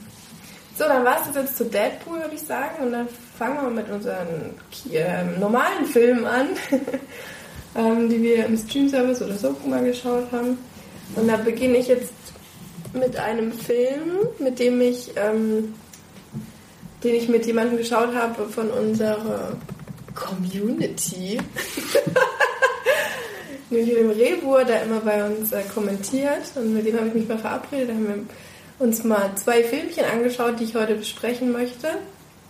Ersten Film, den wir geschaut haben, von Kino Plus empfohlen, äh, stand dann auf meiner äh, Watchliste, wie es Felix immer gerne sagt. Ähm, ein Film, der nennt sich Honeymoon, also Flitterwochen auf Deutsch, aber wird nicht übersetzt im Titel. Ein äh, Regie hat Liv Janjak. Janjak. Liv Janjak. Janjak. Der hat aber sonst keinen Film weiter gemacht, zumindest haben wir keinen gefunden. In den Hauptrollen, ja. Das ist übrigens eine Frau. Oh, sie hat. Oh, ja, Liv. Ja, stimmt, Lee. Ja, kann beides sein, egal. Auf jeden Fall als sie noch kein, keine anderen Film gemacht. In den Hauptrollen ähm, Rose Leslie und Harry Treadaway. Ähm, kennt man jetzt nicht. Ach doch, doch klar, Rose Leslie ist die ähm, von Game of Thrones, die rothaarige. Schon wieder. Ich gucke ja kein, kein Game of Thrones, deswegen habe ich das jetzt schon wieder. Ja, danke Felix. Felix, mein Assistent heute. ähm, lässt sich extrem schnell und kurz zusammenfassen, denn wirklich viel Handlung hat der Film nicht. Es geht einfach darum, dass ein junges Paar ähm, heiratet, wird auch am Anfang ganz kurz zusammengefasst mit so einem Home-Video und sie dann sich gemeinsam äh, zu zweit aufmachen in ein altes, ich glaube, Ferienhaus von den Eltern von der Frau, also von dieser Rose, äh, genau, wie heißt sie? Rose Leslie. ähm, aufmachen. Es ist eben ganz typisch und klischeehaft ein altes Waldhaus mitten im tiefsten Wald an einem großen See, ähm, wo sie ganz alleine sind. Äh, zwar Häuser drumherum, aber alle verlassen, weil keiner so früh zum See fährt und Urlaub macht. Es war halt noch im Frühjahr oder so. Auf jeden Fall war das Wasser ganz kalt. Ganz kalt war das Wasser.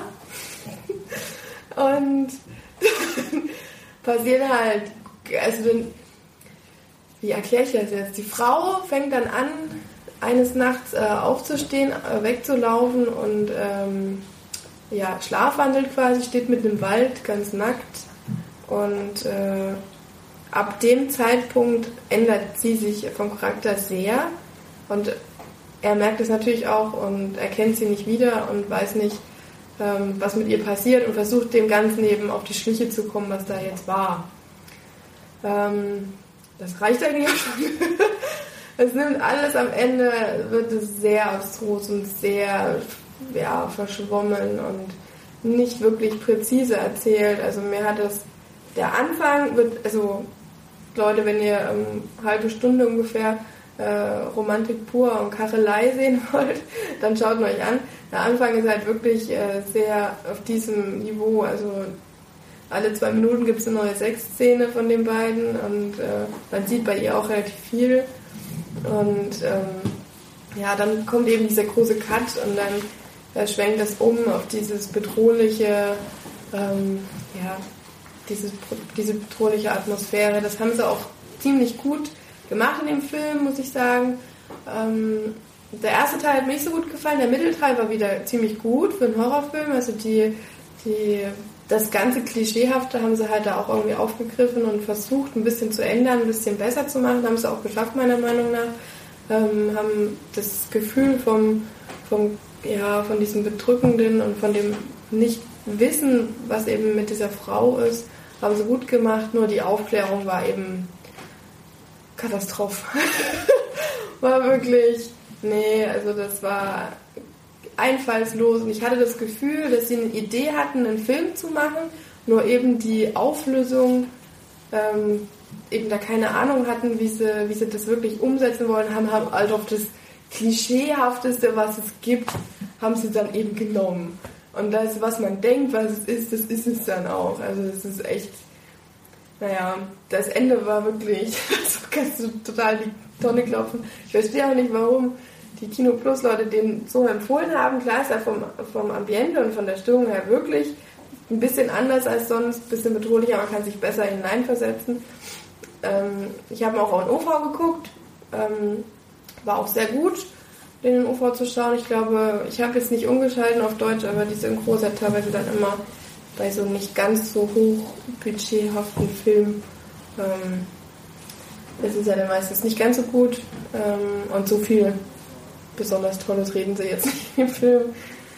Ähm, ja, also ich würde sagen, war weniger als der Durchschnitt, dadurch, dass das der Anfang und das Ende halt, vor allem das Ende, ähm, ziemlich, ein ziemlicher Reinfall sind, würde ich da jetzt so ja, drei bis vier von zehn Leinwandperlen geben für Honeymoon. Ja, also schaut euch nicht unbedingt an. Muss nicht sein. Tut es nicht weh. Direct-DVD-Produktion in Deutschland jedenfalls vom 16. Januar 2015. Hm, ja. Kommt auf die Leihliste. Kommt nicht auf die Leihliste. Hat es leider nicht geschafft. Ähm, nach der Wertung äh, schafft das nicht. Immerhin die Blu-ray neu 4,97, da kann man eigentlich mal zuschlagen. Ja, die Extras fände wäre vielleicht auch ganz cool. Aber es, es ist halt, oh, nee. Es ist, ich finde es halt suspekt, weil er teilweise vorher versucht, nicht so klischeehaft zu sein und dann wirklich das nimmt am Ende, was äh, schon hunderttausendmal in irgendwelchen Filmen vorhanden war. Ja, das soll es aber gewesen sein zu Honeymoon. Und wer bespricht jetzt Go? Das bin ich. Felix! Hurra, Der Erste, der es geschafft hat, den Film zu sehen, der uns empfohlen wurde. Genau. Das ist der Film, der uns empfohlen wurde, genau, von 1999. Ähm, mit Katie Holmes in der Hauptrolle und Sarah Pauli. Das Interessante ist eigentlich, dass Katie Holmes nicht nur von auf dem Cover drauf ist, sondern auch hier immer überall als erste genannt wird. Die ist aber gar nicht die Hauptrolle, sondern eigentlich nur eine Nebenrolle. Die Hauptrolle ist eigentlich Sarah Pauli und die und drei andere Charaktere, denn wir haben hast ja jetzt auch als erstes genannt. ja, um das noch mehr herauszustellen. Ich wollte ja, dass das und der Untertitel auch, das Leben beginnt erst um drei Uhr morgens. Ähm, das hat auch einen bestimmten Grund, denn äh, wir sind es beginnt nämlich um drei Uhr morgens und wir sehen drei verschiedene Charaktere, die zu dem Zeitpunkt, ähm, äh, den ihre Geschichte da anfängt und die immer, immer weiter gesponnen wird und die werden Da gibt es dann Linien, die sich überschneiden und am Ende kommt es dann zu einem großen Ganzen. Hier gibt es auch den Vergleich mit Pulp Fiction, was ich irgendwie lustig finde. Das hätte ich jetzt nicht äh, jetzt mit Pulp Fiction verglichen, aber wenn man so drüber nachdenkt mit diesen verschiedenen Zeitschienen, das passt schon auch ungefähr zusammen. Ähm, auch wenn das qualitativ jetzt nicht das erreicht, ist klar. Ähm, aber ich fand das ganz witzig, denn wir haben erstmal die Sarah Polly, die in einem, in einem Laden, also in so einem Einkaufsladen arbeitet als Kassiererin und die wird von zwei Schauspiel, bekannten Schauspielern äh, angesprochen, die in einer Krimiserie spielen. Und die wollen Drogen kaufen und eigentlich gibt es in den Laden jemand, der dafür zuständig ist. Der ist aber gerade leider in Las Vegas unterwegs mit seinen Freunden und feiert dort und da denkt sie, ich übernehme einfach mal die Rolle von ihm, um ein bisschen Geld zu machen und geht zu diesem Drogenhändler, holt diese ja, Ecstasy wollen die, glaube ich, haben, ja, und äh, geht zu denen hin und äh, merkt sie aber dort, irgendwas stimmt mit denen nicht. Und aus Angst darüber, dass sie, dass sie erwischt wird, ähm, spült sie das Ganze im Klo runter. Ähm, denn es sind wirklich Polizisten gewesen, die das, äh, die sie hochgenommen hätten, wenn sie die wirklich jetzt verkauft hätte. Ich denke, es waren Schauspieler. Ja, die sind Schauspieler und die wurden, ja, ich weiß nicht, ob man das jetzt alles schon sagen darf, aber es hat einen bestimmten Grund, warum die jetzt da arbeiten dürfen, mit der Polizei zusammen. Ähm, ja. Ähm, dann beginnt, also sie versucht dann irgendwie an Geld zu kommen, weil sie hat sich das alles nur geliehen von dem und das ist natürlich ganz schön viel Geld gewesen, was sie ja jetzt wiederkriegen muss, um diesen Drogenhändler auszubezahlen und versucht das dann mit anderen Sachen. Gleichzeitig sehen wir dann aber die Geschichte von dem Verkäufer, der eigentlich die Drogen verkauft, in Las Vegas.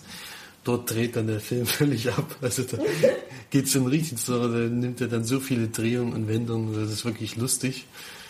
Und dann ähm, kommen wir da zurück und sehen dann die Geschichte nochmal aus der Sicht dieses Drogenhändlers. Ja, also für mich eine kleine Überraschung, denn der Film ist uns anscheinend nicht umsonst empfohlen worden. denn er ist wirklich witzig an manchen Stellen und wirklich abgedreht. Hm, Kann man auf jeden Fall mal gucken. Ich habe mich amüsiert. Ist jetzt kein neuer Pulp Fiction oder kein keine neue Riesenfilm gewesen, den ich jetzt sagen würde, den müsst ihr unbedingt gucken. Aber wenn ihr mal an einem Abend Lust habt, wieder auf so eine Art von Film, wo viel passiert, wo hm, es viele Wendungen gibt, die man so nicht vorhersehen kann, dann ist das auf jeden Fall eine amüsante Geschichte für zwischendurch. Deswegen von mir dafür ähm, sieben von zehn Leinwandperlen. Klingt ja interessant. Hat mich auf jeden Fall reinschauen. amüsiert. Ja, hätte ich jetzt gar nicht gedacht, Mensch. Dann gucke ich mir das auf jeden Fall auch mal an. Denn äh, er ist doch ganz gut, vor allem von Felix, der ja doch immer recht ähm, Kritisch ist. Leicht. Ja, es ist doch äh, so eine kleine Überraschung gewesen. Das ist natürlich auch immer, spielt immer positiv dazu ein. Ich hatte erst gedacht, na gut, was wird das jetzt? Ich hatte noch nie was von dem Film gehört. Und wenn er, wenn Filme positiv überraschen, dann werden mir die meistens auch ein bisschen höher als vielleicht, wenn man jetzt, Fall, ja. wenn man jetzt so einen normalen Film guckt. Super, also 7 von 10 Diamantperlen für Go von Felix. Das Leben beginnt erst um Leben drei Uhr. 3 Uhr morgens oder Go, Sex, Drugs and Raven Roll. So der Titel auf DVD. Genau. Und im Original heißt er einfach nur Go. Auch ohne Ausrufezeichen. Einfach nur Go. Gut, Pans Labyrinth möchte Flori besprechen. Das ist ja mal eine, ein kleiner Flashback für mich, weil den habe ich bekommen, als ich 16 war, glaube ich. Hab mir Felix, der ist auch ab 18. Ich hab 16. Der ist ab 16 echt. Da hat er mir einen 16er Film zu meinem 16. Geburtstag geschenkt, das war toll. Und das war dann auch noch Pans Labyrinth. Und hatte ich da nicht sogar eine Review geschrieben? Bin ich mir gerade gar nicht sicher. Ich glaube ja. Ja, ich glaube, da gibt's eine. Gibt es eine kleine Review von mir äh, auf leinwand-perlen.de. Und wenn nicht, musst du jetzt noch schreiben. Oder so. Ich glaube, ich weiß nicht, ob das damit geht. Nee. Auf jeden Fall könnt ihr da auf Suche gehen und Labyrinth und dann kommt da bestimmt eine Review von mir. Und jetzt möchte aber mündlich Florian noch darüber berichten, über den Film. Habe ich gesehen mit unserer Tante. Wir treffen, wir machen dann immer Filmabende, wenn die hier mal zu Besuch ist. Haben wir zum Beispiel auch Whiplash, den haben wir schon mal besprochen, angeschaut. Immer noch ein toller Film. Und Pan's Labyrinth von Guillermo del Toro. Der hat noch so gemacht, Hellboy zum Beispiel. Oder du hattest mit ihm. Pacific Rim. Ja, den auch und Crimson Peak. Crimson Peak, ja. Ist ja bekannt für ein sehr gutes Szenenbild. Das ist bei diesem Film ja auch wieder so. Das kann ich schon mal vorwegnehmen. Wir befinden uns in Spanien 1944 in der Franco-Zeit, ein faschistisches Regime. Und es gibt einen Hauptmann, der in einer abgelegenen Gegend Spaniens lebt oder dort arbeitet und gegen Aufständige vorgeht, die sich dort in einer bergigen Landschaft verstecken. Und zu diesem kommt eine junge, vorher allein, alleinerziehende Mutter, die ihn allerdings geheiratet hat. Ich denke, es wird ziemlich klar in dem Film, dass sie ihn geheiratet hat, um halt äh, abgesichert zu sein, finanziell vor allem. Mit Liebe hat es wahrscheinlich jetzt erstmal relativ wenig zu tun gehabt. Und die Tochter versteht das nicht und kommt auch in dieser Welt, in die sie da jetzt reingeschmissen wird, nicht so richtig zurecht und flüchtet sich dadurch in eine Fantasiewelt, in eine Traumwelt. Ich könnte jetzt aber schon sagen, dass das jetzt schon Interpretation von mir ist, denn der Film ist so aufgebaut, dass es diese Nebenwelt eigentlich auch geben könnte und wenn man an die glauben kann, so wie das Kind, kann es die eigentlich auch genauso gut geben. Ich habe jetzt den Film so interpretiert, dass er sich da jetzt halt in eine Traumwelt hineinflüchtet. Ich glaube, das reicht schon zur Zusammenfassung. Äh, Sie muss halt, das ist vielleicht noch wichtig ist, in dieser Traumwelt muss sie halt verschiedene Hürden überwinden. Ja, muss Prüfungen bestehen. Genau. Ja. Denn sie ist da eine gesonderte Person, wer sie da jetzt ist. Brauchen wir, glaube ich, noch nicht verraten, wird aber ziemlich schnell erzählt im Film. Ja, mir gefällt dieser Film sehr, sehr gut. Er gehört zu den 15 bis 20 Filmen ungefähr, die ich mir so etwa alle zwei bis drei Jahre einmal anschaue, weil sie mich immer wieder neu beeindrucken. Wie bei Tarantino ist es bei Guillermo del Toro auch so, dass der in vielen Filmen auch auf Szenen mit Gewalt setzt. Das ist bei dem Film auch so. Also für schwache Nerven ist da jetzt teilweise nichts, zumindest in einigen wenigen Szenen. Also bei, ich finde, da ist ein sehr großer Unterschied, weil Tarantino ja doch eher Trash macht und übertreibt Ja, sehr und äh, er ähm, macht das, also der macht da wirklich sehr, also hält drauf, wenn, wenn, wenn man ähm, Szenen nicht unbedingt wirklich sehen möchte und die wirklich sehr brutal sind. Also das ist nicht so ein, so ein 10 Liter Blut Brutalität, sondern eher halt wirklich eine, eine reale und eine, eine ja, eben Gewalt, die man wirklich ähm, ernst nehmen kann. Und Ja, die ist ja auch ähm, dazu da, diese, diesen Hauptmann als Antagonisten aufzubauen und Ja. ihn als sehr brutalen und rücksichtslosen Menschen darzustellen. Was ja auch realistisch ist, denn diese Menschen gab es ja definitiv in der Zeit, in der der Film spielt.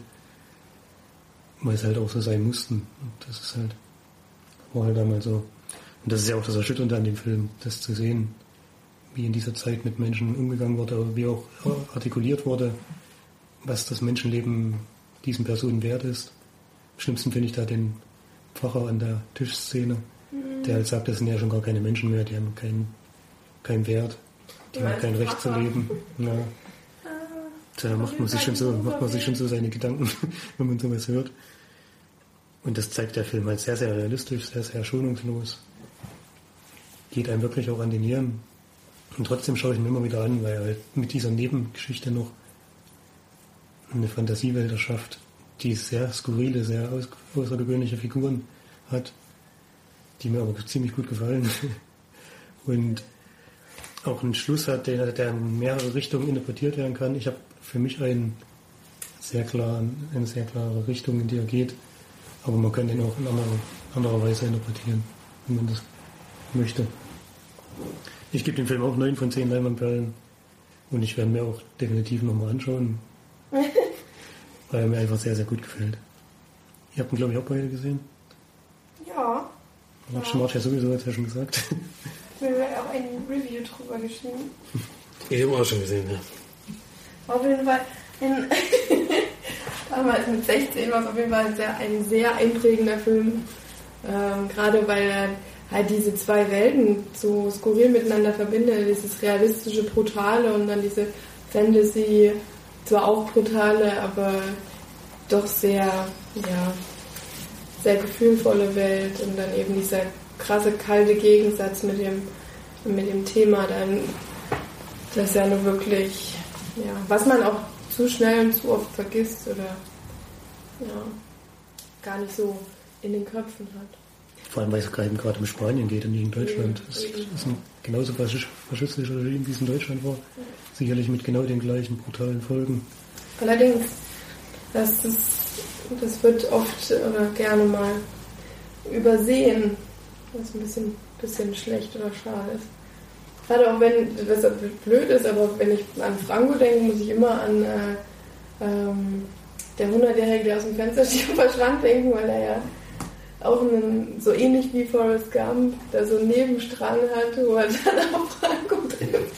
Und das eine sehr lustige Szene ist. Und wie da er ja dann sehr naiven Typen spielt und das gar nicht so versteht, was er da überhaupt macht.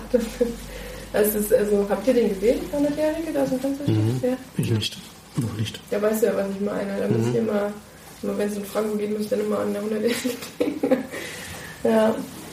Du kannst ja noch kurz was sagen, wenn du das fertig Ja, bei mir ist es schon sehr lange her, dass ich den Film gesehen habe. Ich weiß nur, dass ich damals auch sehr beeindruckt war. Und deswegen auch verschenkt habe. Mhm. Netterweise. Vielen Dank. Aber ja, so viel würde ich jetzt nicht mehr dazu sagen. Dazu ist es zu lange her. Ich würde da auch keine Wertung dazu abgeben. Ich weiß nur, dass er mir sehr gut gefallen hat, auf jeden Fall. Gut, dann war es das zu Pans Labyrinth. Dann würde ich sagen, macht Felix weiter mit seinem grandiosen Hitman-Film, den er jetzt unbedingt noch schauen musste, obwohl jeder gesagt hat, dass er scheiße ist. Und wir genau wissen, dass er scheiße ist. Und trotzdem, ja, manchmal. Erinnert ein bisschen an Transporter. Aber ich bei Spielverfilmungen äh, gucke ich selbst den größten Mist, warum auch immer. Erstens, um mich drüber aufzuregen oder eben vielleicht doch eine Überraschung zu erkennen. Es gibt ja auch sowas wie Far Cry Verfilmung mit Til Schweiger und sowas. Oder Alone in the Dark. Oder Alone in the Dark mit Kristen Slater, die wirklich äh, unfassbar, unfassbar waren. Äh, also Resident Evil 5 oder so. Auch Resident Evil 1 war damals äh, der einzige wirklich richtig ja, der gute. Gut war, ja. Ich finde auch, dass der erste Teil von Hitman, der verfilmt wurde, sich äh, nicht so schlecht war. Ähm, Auch nicht so schlecht, ja. Das ist ja die Liebesgeschichte, die zu also war jetzt ja, die richtige hat, Liebesgeschichte. hat, hat nicht gepasst irgendwie, aber wir, dass es äh, noch schlechter geht, äh, habe ich jetzt sehen dürfen, denn Hitman Agent 47 kommt, kam jetzt gerade ganz aktuell auf Blu-ray raus. Da kam ich nur zwei Wochen nach The Transporter auch im Kino raus damals und ist das Spiel zu der bekannten Computerspielserie Hitman, wo ich jetzt beim letzten Teil auch selber mit eingestiegen bin. Davor war das noch nicht so mein Spiel. Jetzt inzwischen mh, kann ich mich da auch mit anfreunden und es wird ja demnächst auch einen neuen Teil geben. Ich spiele das auch gerne. Ist ja auch noch auf der Playse drauf. Ja, genau. Der Kinostart war der 27. August, genau.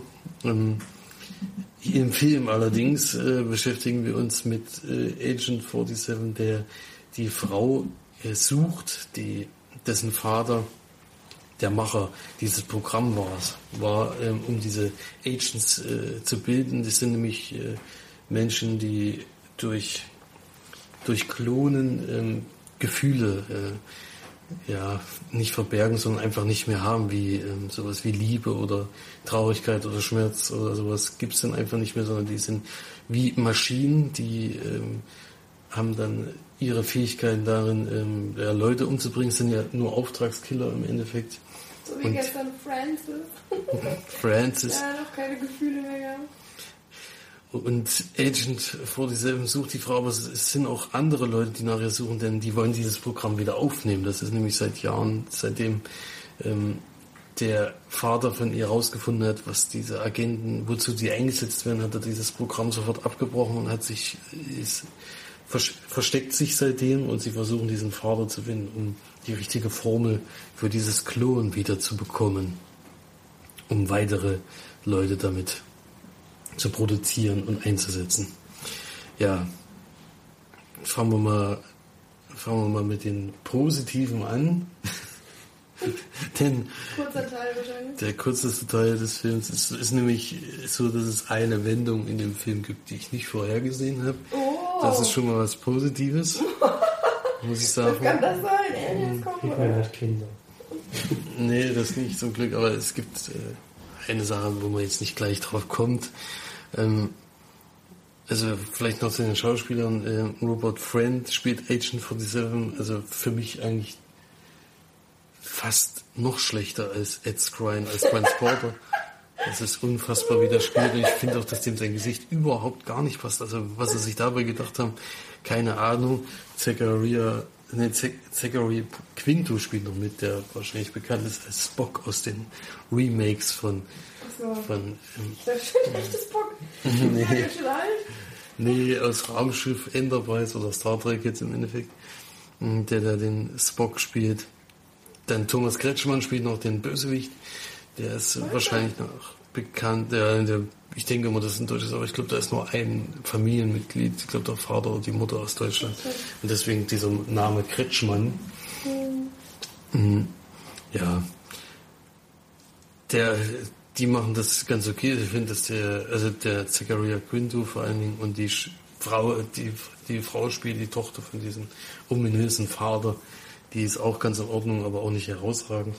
Die Action-Szenen sind äh, gut gemacht, ähm, kann man nicht sagen, aber jetzt kommen wir gleich zu einem großen, großen Kritikpunkt des Films, denn die Action-Szenen sind zwar gut gemacht, aber für Hitman-Verhältnisse absolut unrealistisch, äh, nicht nur unrealistisch, sondern auch völlig sinnlos, weil Hitman ist eigentlich derjenige, der lautlos irgendwo in die Ecke geht und irgendwelche Leute umbringt. In dem Film bringt er ungefähr 100 Mann um und rennt eigentlich immer schnurstracks in alles rein, ohne irgendeinen Plan und schafft trotzdem immer irgendwie, weil er ein, auf jeder Pistole ungefähr 100 Schuss hat. Ähm, also ich weiß nicht, was, was ich dabei gedacht habe. Das Schlimmste ist eigentlich, dass in Extras dann noch sagen, dass sich sehr nah an das Spiel gehalten haben, was in keinster Weise in diesem Film stimmt. Weil das ist wirklich, also für mich ist das eine Frechheit, sowas zu sagen und überhaupt diesen Titel dazu nehmen. Die hätten den Film gerne mit einem anderen Titel machen können und äh, nicht das als, dass das auf dem Spiel basiert, weil das ist echt eigentlich schon eine Beleidigung für alle, die das Spiel kennen. Bestimmt hat der Barcode hundertprozentig äh, übereingestimmt mit dem im Spiel. Das, das, was das Spiel ausmacht, wird in keinster Weise in diesem Film rübergebracht. Das war im ersten Teil, also es gibt, äh, das ist ja jetzt nicht der zweite Teil, sondern es ist einfach wieder eine neue, äh, ein Reboot, kann man jetzt schon fast sagen. Das haben sie in dem anderen Teil noch besser rübergebracht. Da waren auch ein paar witzige Szenen noch drin und sowas. Das ist hier in keinster Weise, in keiner Stelle in diesem Film und für mich ein, also als Spielefan für mich auch wieder eine riesige Enttäuschung wenn man jetzt keine, keinen Bezug auf das Spiel hat und sowas und gern Action mag, dann hat man wahrscheinlich ähm, trotzdem ein bisschen Spaß mit dem Film. Ich finde, dass, dass das äh, ja für mich eigentlich eine absolute Katastrophe war. Ich gebe da auch nur ein von zehn Leinwandperlen Zachariah Quinto, weil er mitgespielt hat.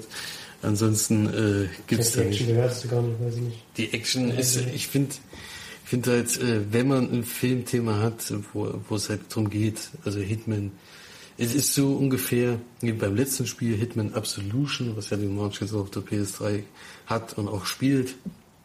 Da geht es darum, dass ich, umso besser du vorgehst, umso höhere Punktzahl kriegst du am Ende von der Level. Und wenn ich den Film jetzt gesehen hätte, hätte ich jedes Mal null Punkte gekriegt und die schlechteste Note, weil er eigentlich nur sinnlos reinrennt. Also wirklich genau das Gegenteil von dem, was das Spiel eigentlich ausmacht. Deswegen hat das für mich äh, auch keinen Wert. Diese Action-Szenen sind okay gemacht auf jeden Fall, aber ich finde auch, dass die CGI-Effekte echt schwach waren und das ist ganz viel, ja, ganz viel Greenscreen war, was, was echt schlecht umgesetzt war, was man immer gleich gesehen hat. Nee, Vor allem ist es ja auch gerade bei dem Spiel so, dass du eigentlich immer nur eine Person hast, die du töten sollst, eine Hauptperson. Und wenn du andere tötest, auch wenn es jetzt die, die Mitläufer sind von denen, kriegst du immer Minuspunkte. ja. Und wenn du, wenn ich mir das so vorstelle, dass er da mal mit riesen Explosionen und sonst rumgeballert Der hat auf jeden Fall Mine, weit Mine. dann hätte er das, das Level gar nicht geschafft. Das ist, das ist traurig. Immer Vor allem musst du ja im Spiel immer so schöne Tricks anwenden. Ja, um muss das sich verkleiden.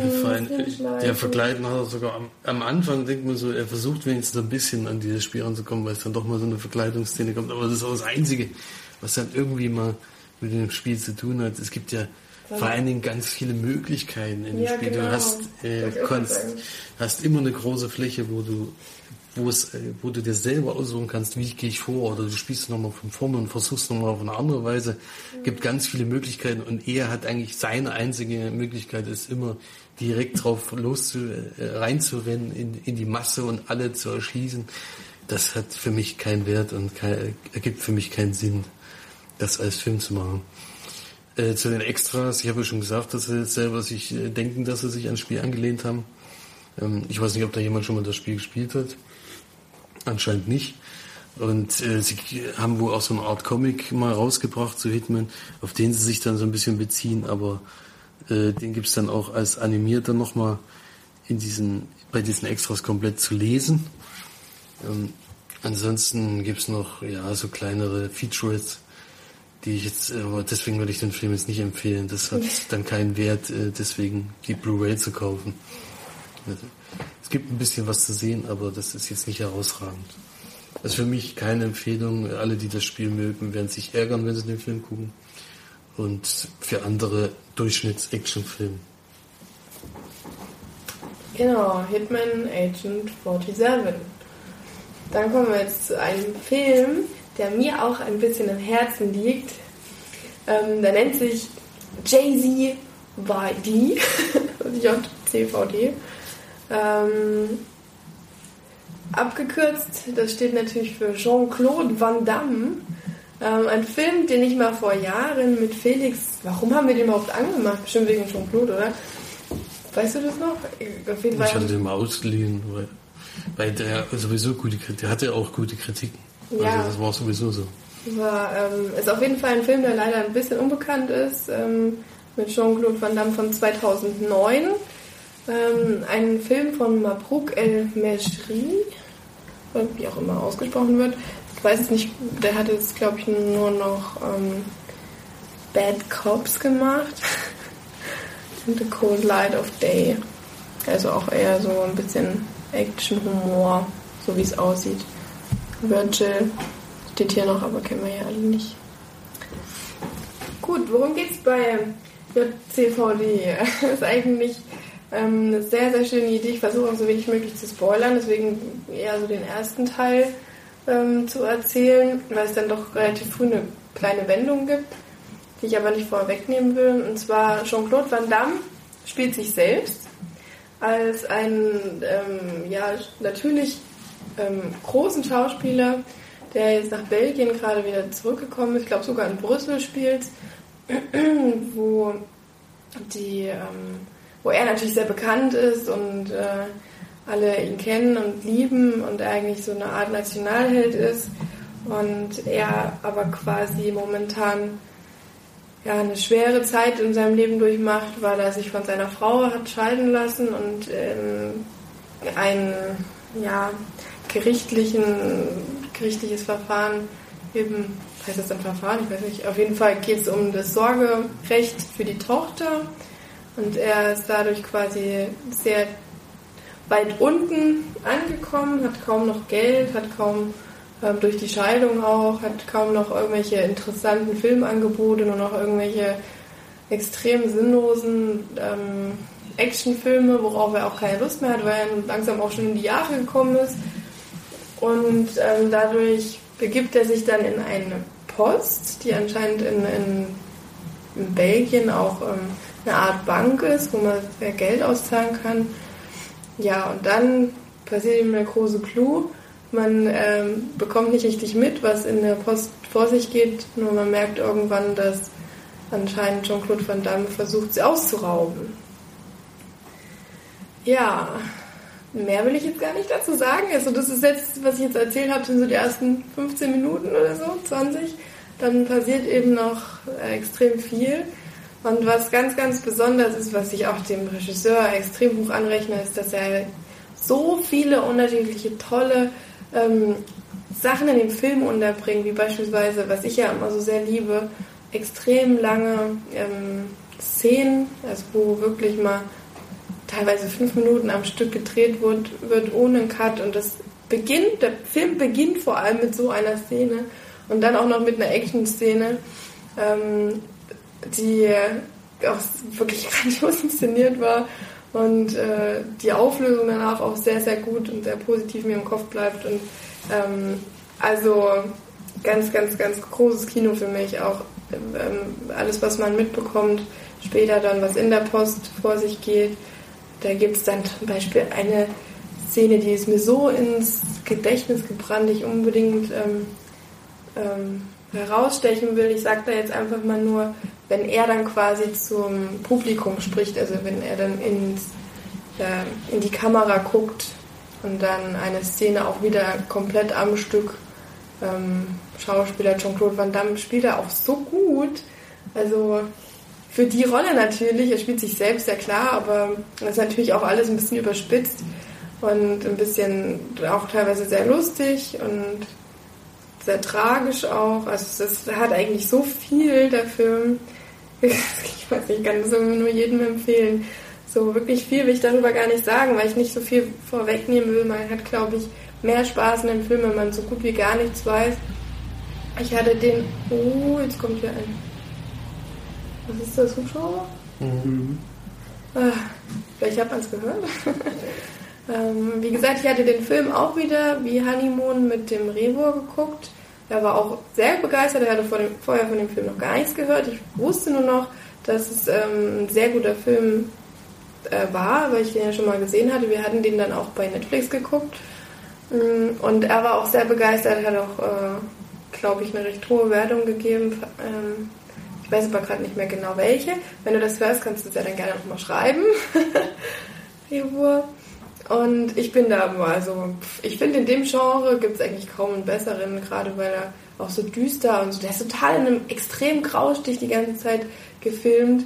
Man denkt eigentlich, es ist wirklich sehr bedrückend und dann aber lockert es durch irgendwelche lustigen Dinge halt doch sehr wieder auf. Und es äh, sind ziemlich viele coole Sprüche auch drin. Man merkt halt so dieses, ja, weiß nicht, so dieser, dieser französische und vielleicht auch belgische, der Humor, der kommt da so ein bisschen durch. Sehr schön gemacht. Also wenn jemand gerade das Wert darauf legt, wie ein Film gedreht wird und inszeniert wird, der sollte den auf jeden Fall auch mal gucken. Ähm, von mir gibt es da ja auch 9 von 10 Leinwandperlen. Sehr große, sehr, sehr große Empfehlung, definitiv. Geht auch nur anderthalb Stunden. Und die Zeit verfliegt. Einfach nur so. Felix kennt ihn ja auch. Ich habe ihn auch gesehen, ist allerdings sehr lange her, aber ich weiß noch, dass es mich auch sehr beeindruckt hat. Von Jean-Claude Van Damme erwartet man ja jetzt nicht ja. die schauspielerischen Fähigkeiten. Es ähnelt so ein bisschen an Sylvester Stallone in seiner letzten Rolle in Creed. Es äh, passt irgendwie zu den Leuten, diese Rolle, die sie da spielen. Äh, bei ihm halt der Rocky und er spielt ja sich selbst. Hm, aber das ist trotzdem, glaube ich, sehr schwierig, egal äh, ich denke auch nicht, das dass macht. es genau er ist. Also, also es ist, ist schon eine Rolle, aber. Es ist schon eine Rolle, aber er, man merkt ihm halt an, irgendwie gibt es auch Bezug auf sein reales Leben die ganze Zeit. Ähm, also ich finde es auf jeden Fall ein sehr starke, sehr starker Film von ihm, vor allen Dingen, dass er sich das äh, zutraut, sich da auch selbst äh, ja in einem schlechten, er steht ja in dem Film wirklich äh, in einem schlechten Licht da die meiste Zeit.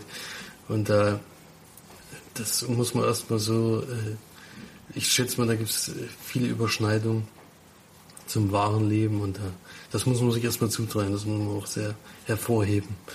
Und für mich auch ein sehr guter Film, aber zu lange her, um da jetzt noch eine mhm. Wertung abzugeben. Also das aber ist kann bestimmt. Man auf jeden, auf jeden Fall noch mal gucken. Also den kann man auf jeden Fall noch mal gucken. Das, das, das stimmt.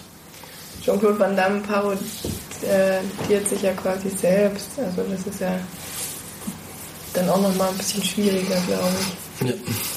Der Film ist ja produziert in Frankreich, Belgien, Luxemburg. Ich denke mal, eine sehr, sehr kleine Produktion. Mhm. Mhm. Er spielt auch die hauptsächliche Film eigentlich nur an einem Ort. Genau, also bis auch ein bisschen wie Kammerspiel. Also in der Post dreht sich halt extrem viel. Und ja. äh, also dadurch, dass die halt so viel, ich, das hört sich jetzt blöd an, aber dadurch, dass so viele ähm, Cuts weggelassen haben, ist ja dann ja auch ein bisschen, wie ist das Budget? Oh, doch. 10 Millionen. Ich gedacht, das ist doch nicht schlecht. Mhm. Ja, wahrscheinlich haben es deswegen auch drei Länder mit 10 Millionen aufbringen können mit dem Budget. Aber definitiv große Empfehlung. Großes, großes, äh, großes Kino. Auch wenn man es nur auf dem Laptop sieht. trotzdem, fantastisch. Ja, Wenn es den bei Netflix gibt, dann Ja. Ist auf Pflicht. ist er schon mal bald gesichtet. Gut, dann kommen wir zum letzten Punkt von unserem Podcast. Denn Flori hat Akte X sich angeguckt auf Empfehlung von, vom Kinocast bzw. vom Erik. Genau. Na, dadurch habe ich den Zeitpunkt jetzt wieder in Erinnerung bekommen, wann die Serie in Deutschland anläuft. Felix hat es auch gesehen, weiß ich, die Folge. Ähm, bin mir jetzt nicht ganz sicher, ob ich früher der Einzige von uns war, der die Serie regelmäßig Ich geguckt hat. gar keins davon gesehen. Ich auch nicht. Okay. Ich habe jetzt nicht jede Folge gesehen, das weiß ich, aber doch relativ regelmäßig. Gab glaube ich sieben Staffeln, wenn ich es richtig weiß. Nee, zehn. Äh, das ist doch jetzt die zehnte Stunde. Zehnte, okay. Also gab es neun. Also alle neun habe ich auf jeden Fall nicht gesehen, aber doch relativ viel. Ich habe einmal die allererste Folge geguckt und die ist schon so alt, dass die sogar noch 4 zu 3 ist. Es war schön, dass die Hauptrollen wieder die Original-Schauspieler übernommen haben, nämlich David Duchovny und Julian Anderson, die ansonsten vor allem in Serien mitspielen, habe ich so das Gefühl. Es sind wirklich viele Kinofilme. Ist so eine Serie? Ja, ja, ich weiß. Haben sie nicht gemacht. gibt natürlich auch zwei Updates-Kinofilme. Den ersten habe ich gesehen, den zweiten bin ich mir relativ sicher, habe ich glaube ich nicht gesehen. Soll aber auch nicht so besonders sein. Und in der ersten Folge, die ich gesehen habe, geht es überraschenderweise um Aliens. Du hast erst die erste Folge Es gibt nur die erste, also jetzt, Ach so. Stand jetzt gibt es nur eine Folge. Am Montag kommt die zweite. Ich dachte, du sprichst die ganze Serie. nee, es gibt nur sechs Folgen dann. Also das ist jetzt relativ kurz, kurze Staffel. Ist aber wahrscheinlich auch mit Absicht so, um zu gucken, ob die Fanbase noch da ist. Ob es sich auch nochmal lohnt. In der ersten Folge wird doch relativ, ein relativ großer, großes Fass aufgemacht, sage ich mal. Ähm, wo ich sehr, sehr gespannt bin, wie es jetzt weitergeht. Da darf ich noch nicht so viel verraten. Es- Aber Ist schwer ja zu, naja, es ist schwer, schwer zusammenzufassen. Es ist vor allen Dingen, weil die, weil die Geschichte. Das ist eine Verschwörungsgeschichte, sage ich mal. Ja, und da ist ja immer schwierig. Und es passiert halt so viel in der ersten Folge schon, dass die, dass die, ähm, ja, das ist schwierig zusammenzufassen. Eigentlich sind die beiden schon raus aus ihren Themen. Sie ist jetzt Ärztin, er ist, ja, hat eigentlich gar keinen Bock mehr auf irgendwas. Der macht dann immer, der ist, geht immer noch diesen Sachen nach, hat man so Mhm. das Gefühl, aber halt nicht mehr offiziell. Ja, Ist das auf Netflix oder was? nee, die bei gab's Pro 7. Pro 7 Mediathek habe ich geguckt. Ja, ähm, viel mehr. Es gibt dann noch so eine neue Figur, das ist so ein Fernseh- oder im Internet macht er das, glaube ich. Im Internet, ja, Hat er genau. so eine Sendung und der interessiert sich halt auch sehr für die Sachen und finanziert jetzt anscheinend die neuesten Untersuchungen, die die beiden machen. Denn offiziell beim FBI angestellt sind sie ja schon lange nicht mehr. Das wurde ja aufgelöst. Und dadurch können sie jetzt halt wieder Nachforschungen an, anstreben, die jetzt sonst ohne Gelder natürlich nicht möglich wären. Mir hat die erste Folge doch ziemlich gut gefallen, was mir sehr sauer aufgestoßen hat, was vielleicht am Budget liegt oder so. Im, im Deutschen hat Fuchs Mulder eine neue Synchronstimme, was einem sehr rausbringt, weil man halt so extrem an diese normale Stimme gewöhnt ist. Das ist ja, gibt's den ja nicht mehr. Doch, ich glaube, in seinen normalen Rollen hat er immer noch seine Ja, Originalstimme. da hat er noch, ja. So. Also David Duchovny ist das, der in Deutschland halt eine Synchronstimme hatte, die jetzt in der Serie nicht ist. Vielleicht hat er wahnsinnig viel Geld verlangt, das kann man natürlich jetzt schlecht nachprüfen. Und deswegen konnten sie nicht Kann man jetzt auch schlecht vorwerfen, wenn das jetzt wirklich so gewesen ist. Man weiß ja nicht, warum es jetzt gewesen ist, aber ich kannte zum Glück, äh, ich kannte die Akte X ja noch nicht und ich kenne auch diese Serie mit ihm, mit Californication nicht. Da hat er ja auch die Originalstimme, deswegen äh, habe ich das gar nicht mitbekommen eigentlich. Das ist mir dann erst danach gesagt worden, dass das jetzt eine andere Synchronstimme ist als normal. Aber vielleicht, äh, das Interesse ist auf jeden Fall geweckt. Mm, Vielleicht dann doch eher auf die OV warten. Ja, aber da kenne ich die Stimme auch nicht. Ich habe es nie nur vorgeguckt. Ja, nee, nee, schlecht macht er das ja jetzt nicht. Es ist halt eine andere Stimme. Und ich habe halt rausgebracht, weil ich hab, bin halt die alte Stimme so gewöhnt. Das ist wie wenn Bruce Willis in dem Film dann auf einmal eine andere Synchronstimme hat. Das kam mir auch schon vor. Ja. Das fällt einem auch sofort auf. Aber das ist aber auch, weil bei Bruce Willis die Synchronstimme sehr viel rausreißt, muss man immer sagen. Weil Bruce Willis ist nicht der größte Schauspieler aller Zeiten, glaube ich. Ja, ich würde es auch nicht vor, ich gucke es auch definitiv weiter, weil es eine sehr interessante Geschichte jetzt ist, die auch völlig offen ist nach der ersten Folge, wie es jetzt weitergeht. Bin da schon positiv gestimmt und bei sechs Folgen, da, kann man nicht viel sowieso, falsch kann, kann man machen. sowieso weggucken. Die gehen ja auch bloß 40 Minuten genau. Ich bin noch, das ist auch die erste Serie, die ich mal wieder live im Fernsehen äh, verfolgt habe. Nämlich um 21.10 Uhr kommt die montags. Bei uns ging es ja nicht, weil die Pro Zeit gleich, sieben. Ich Zeit hab- gleich zu sieben ist. Ja, ich, Ja. ich habe da e- echt mal reingeguckt und habe gedacht, na gut, wenn es der Erik so empfiehlt, äh, ich hatte jetzt noch nicht viel damit zu tun, aber ich finde das auch für Neu, Neu, Neulinge, die die Serie zum ersten Mal gucken, und trotzdem alles sich von selbst erklärt. Es gibt keine irgendwie, wo du sagst, klar, gibt es Überschneidungen zu dem Alten, was, die, was dann die Serienschauer natürlich erkannt haben. Aber es gibt jetzt nichts, wo ich gesagt habe, das habe ich nicht verstanden, weil ich die früheren Staffeln nicht geguckt habe. Und das ist äh, schon in einer Folge, das zu schaffen, finde ich schon sehr erstaunlich.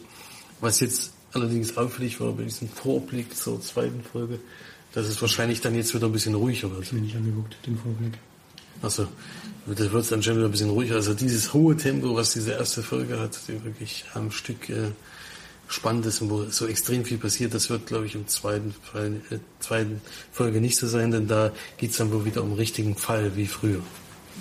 Aber das war auch zu erwarten. Hatte Erik im Kinogast schon was gesagt darüber? Ja, der hat die ersten zwei Folgen schon gesehen ähm, mit, In Fortsetzung folgt haben sie das, glaube ich, aber er hat auch kurz im Kinocast drüber Mhm. gesprochen. Das weiß ich noch. Ja. Ich bin auf jeden Fall gespannt. Also ich habe jetzt die erste Folge am Montag direkt nach der Sneak noch in der Mediathek geguckt. Das wird jetzt wahrscheinlich immer so sein, die sechs Wochen jetzt erstmal. Ich gucke am Montag auch denke ich mal, ist halt Science Fiction wahrscheinlich nicht dein Genre. Alien. Nee. Weiß nicht. Klingt Ja, ich, äh, nee, glaube ich auch nicht, dass es deins wäre, aber auf jeden Fall ein guter Reboot, denke ich mal. Wenn es den Serienfans gefällt und sogar die, die neu dazukommen, dann äh, haben sie wohl was richtig gemacht. Richtig? Aber eine Werbung gibt es dann erst nach der ganzen Staffel. genau. Genau, würde ich auch Wollen erstmal nur Werbung machen. Werbung. So, dann Kommentare. Haben wir jetzt schon ein bisschen bei Eriks Kommentar drüber Genau. geredet? Erik hat mir gute Besserung gewünscht, das war sehr lieb. Vielen Dank. Mir geht's auch besser, aber ein bisschen hatte ich leider die Stimme noch, wie man vielleicht merkt. Und dann natürlich über Akte X und ja. Äh, was hat er noch geschrieben? Ich würde sagen, bin erst am Ende von Ja, er war noch nicht so weit, er war bei der Folge so. noch nicht so weit gewesen. Mhm, Und die, der Kommentar war auch noch Genau, Revor. zu der Folge davor, aber noch, aber letzte Woche hat man, glaube ich, Mittwoch aufgenommen oder so und da war der Kommentar noch nicht da. Mhm. Deswegen ist da jetzt noch zur vorangegangenen Folge. Hateful Eight, 8 von 10. Aber es ist trotzdem Drittel. hinter den Erwartungen wie bei uns ähnlich äh, zurückgeblieben. Mhm. Der hatte übrigens Deadpool auch gesehen, den er auch sehr gut fand. Der hatte Mittwoch gesehen zur Vorpremiere. ähm, und vor allem witzig, dass er halt Dirty Grandpa uns empfiehlt. Ja, wie gesagt, wir, haben viel gelacht, aber von der Geschichte und allem mehr war das doch, Ja. doch sehr dünn. Deadpool auf jeden Fall besser. Okay, Vielen Dank für die Kommentare. genau. Vielen, vielen Dank. Kommentiert schön fleißig weiter. Denn jetzt sind wir schon am Ende wieder angekommen. Oder habt ihr noch irgendwas zu sagen? Weiß ich jetzt? Weiß. Ja, es gibt eine Gewinnspielankündigung jetzt zum ersten Mal.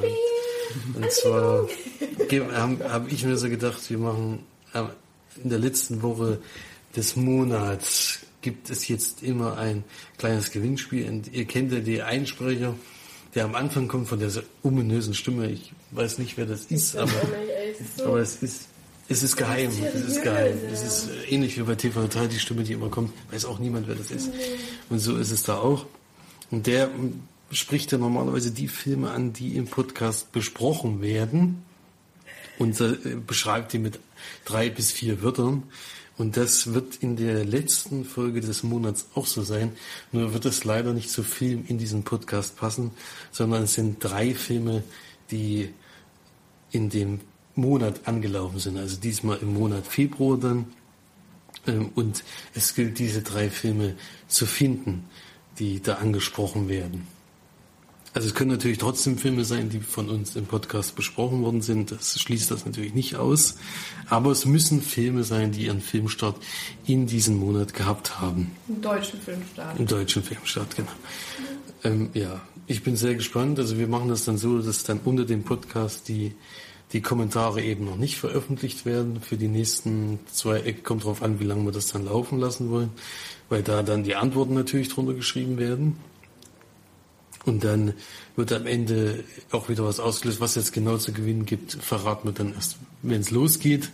Aber ich bin gespannt, ob das, äh, wie das ankommt und ob wir das jetzt monatlich wirklich so durchziehen werden. Genau. Falls ihr das möchtet, dann schreibt uns. Haha. schreibt schon mal einen Kommentar, wenn ihr das gut findet. Ähm, weil wir wollen natürlich auch nur das machen, wenn es wirklich auch ähm, irgendwo ein bisschen, ja, bisschen Stru Zuspruch ähm, be wir bekommen sozusagen. Oh Gott. Man merkt, der Podcast am Ende, die Worte fehlen langsam. Wir werden es auf jeden Fall mal ausprobieren Genau. und mal gucken, wie es ankommt. Ja, eine Runde werden wir auf jeden Fall mal machen und äh, wenn aber jetzt nur Eri kommentiert, dann hat natürlich auch nur Eri gewonnen. Aber ähm, wir gucken einfach mal und äh, kommentiert dann schön fleißig. Wir freuen uns sehr. Auch immer, egal was, was äh, für, für Anliegen oder, oder für Kritiken oder ja, Ideen ihr habt, ähm, schreibt sie uns gerne. Wir sind offen für alles. Gut, dann war es das jetzt.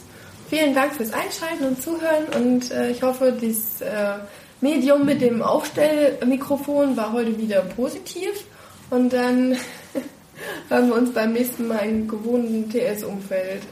Tschüss! Tschüss. Tschüss.